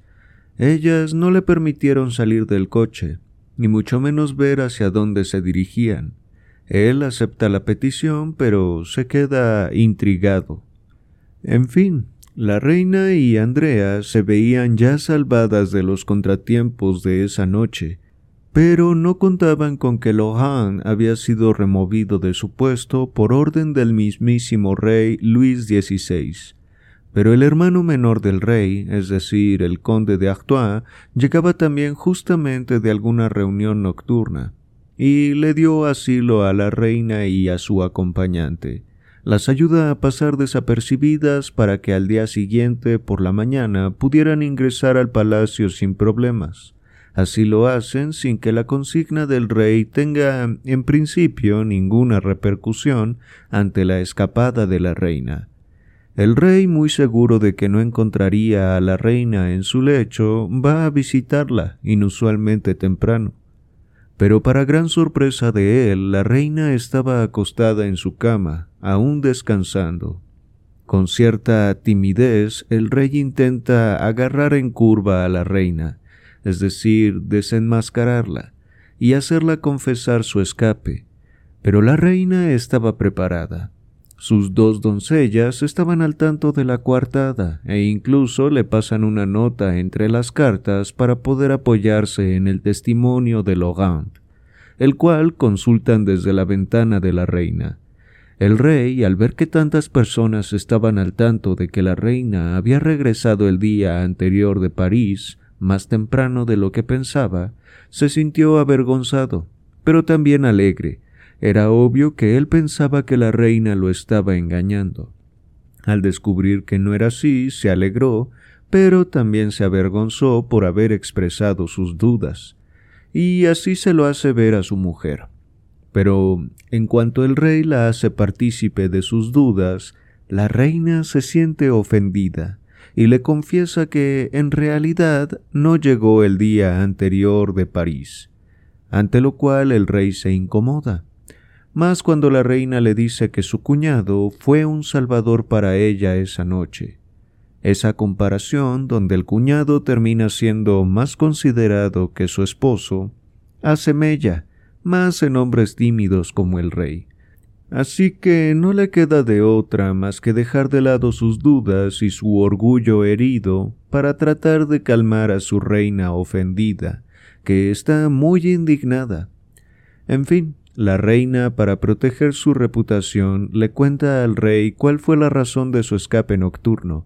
El rey dice que la señora Valois no merece una pensión, que la ayuda que se le ha dado ya es más que suficiente, y que en un futuro la ayudaría solo si él mismo tuviera un excedente de dinero. Más allá de eso, la reina sigue molesta con su esposo, pero éste trata de ganarse de nuevo su favor dándole un regalo, precisamente el regalo que da nombre a esta historia. Y aunque la reina se entusiasma con tan bello regalo, se niega a aceptarlo, o al menos aportarlo, ya que no quiere que la gente la vea con setecientas mil libras al cuello. Es decir, que quiere ser congruente con el mensaje que se ha dado al pueblo, de que los cofres del rey están ya vacíos. En fin, hasta aquí la reina se ha vuelto protagonista de la historia. El autor nos la pinta como una mujer que quiere apoyar a ciertas personas, por ejemplo a la señorita Valois, que ha sido desacreditada de sus títulos y abandonada a su suerte, pero de alguna forma también quiere mantener tranquilo al pueblo de París. Por ejemplo, al no querer ser vista con un collar tan caro y llamativo como el que el rey Luis XVI le quería dar. Luego quiere salir y aprovechar el hielo que aún queda. Para eso hace llamar a su estilista y a la señorita Andrea de Tabernay. Hablan un poco de lo ocurrido con el rey. La reina está contenta de haber protegido su reputación, pero también algo contrariada por haber hecho partícipe al rey de sus intenciones con la señorita de Valois. Es decir, esta reina tiene ideales claros, le importa mucho su imagen, su reputación, pero también es una persona muy calculadora y se podría decir que también estratega. Luego de eso manda llamar a Felipe, hermano de Andrea, a quien al parecer ya conocía de épocas pasadas. Felipe venía de Estados Unidos, pues en esa época Francia era aliado de ese país en su proceso de independencia. Por lo que se comenta en ese capítulo, estuvo en contacto directo con George Washington. En fin, se dirigen al Bassin de Suisse, que según tengo entendido es un estanque cerca del Palacio de Versalles, que en ese momento estaba congelado, obviamente, por lo cual había mucha gente patinando. La reina le pide a Felipe que la lleve en su trineo patinando y empieza una competencia contra Saint George, un gimnasta muy reconocido, competencia que al parecer termina ganando Felipe por su desempeño físico. Al bajar, la reina del trineo se apoya en el brazo de Felipe, lo cual es mal visto por alguna razón por el pueblo. Así que Felipe se siente muy confundido y avergonzado.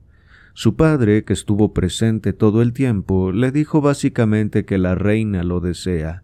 Pero Felipe se siente tan avergonzado que se paraliza en sus ideales y de ahí no se mueve.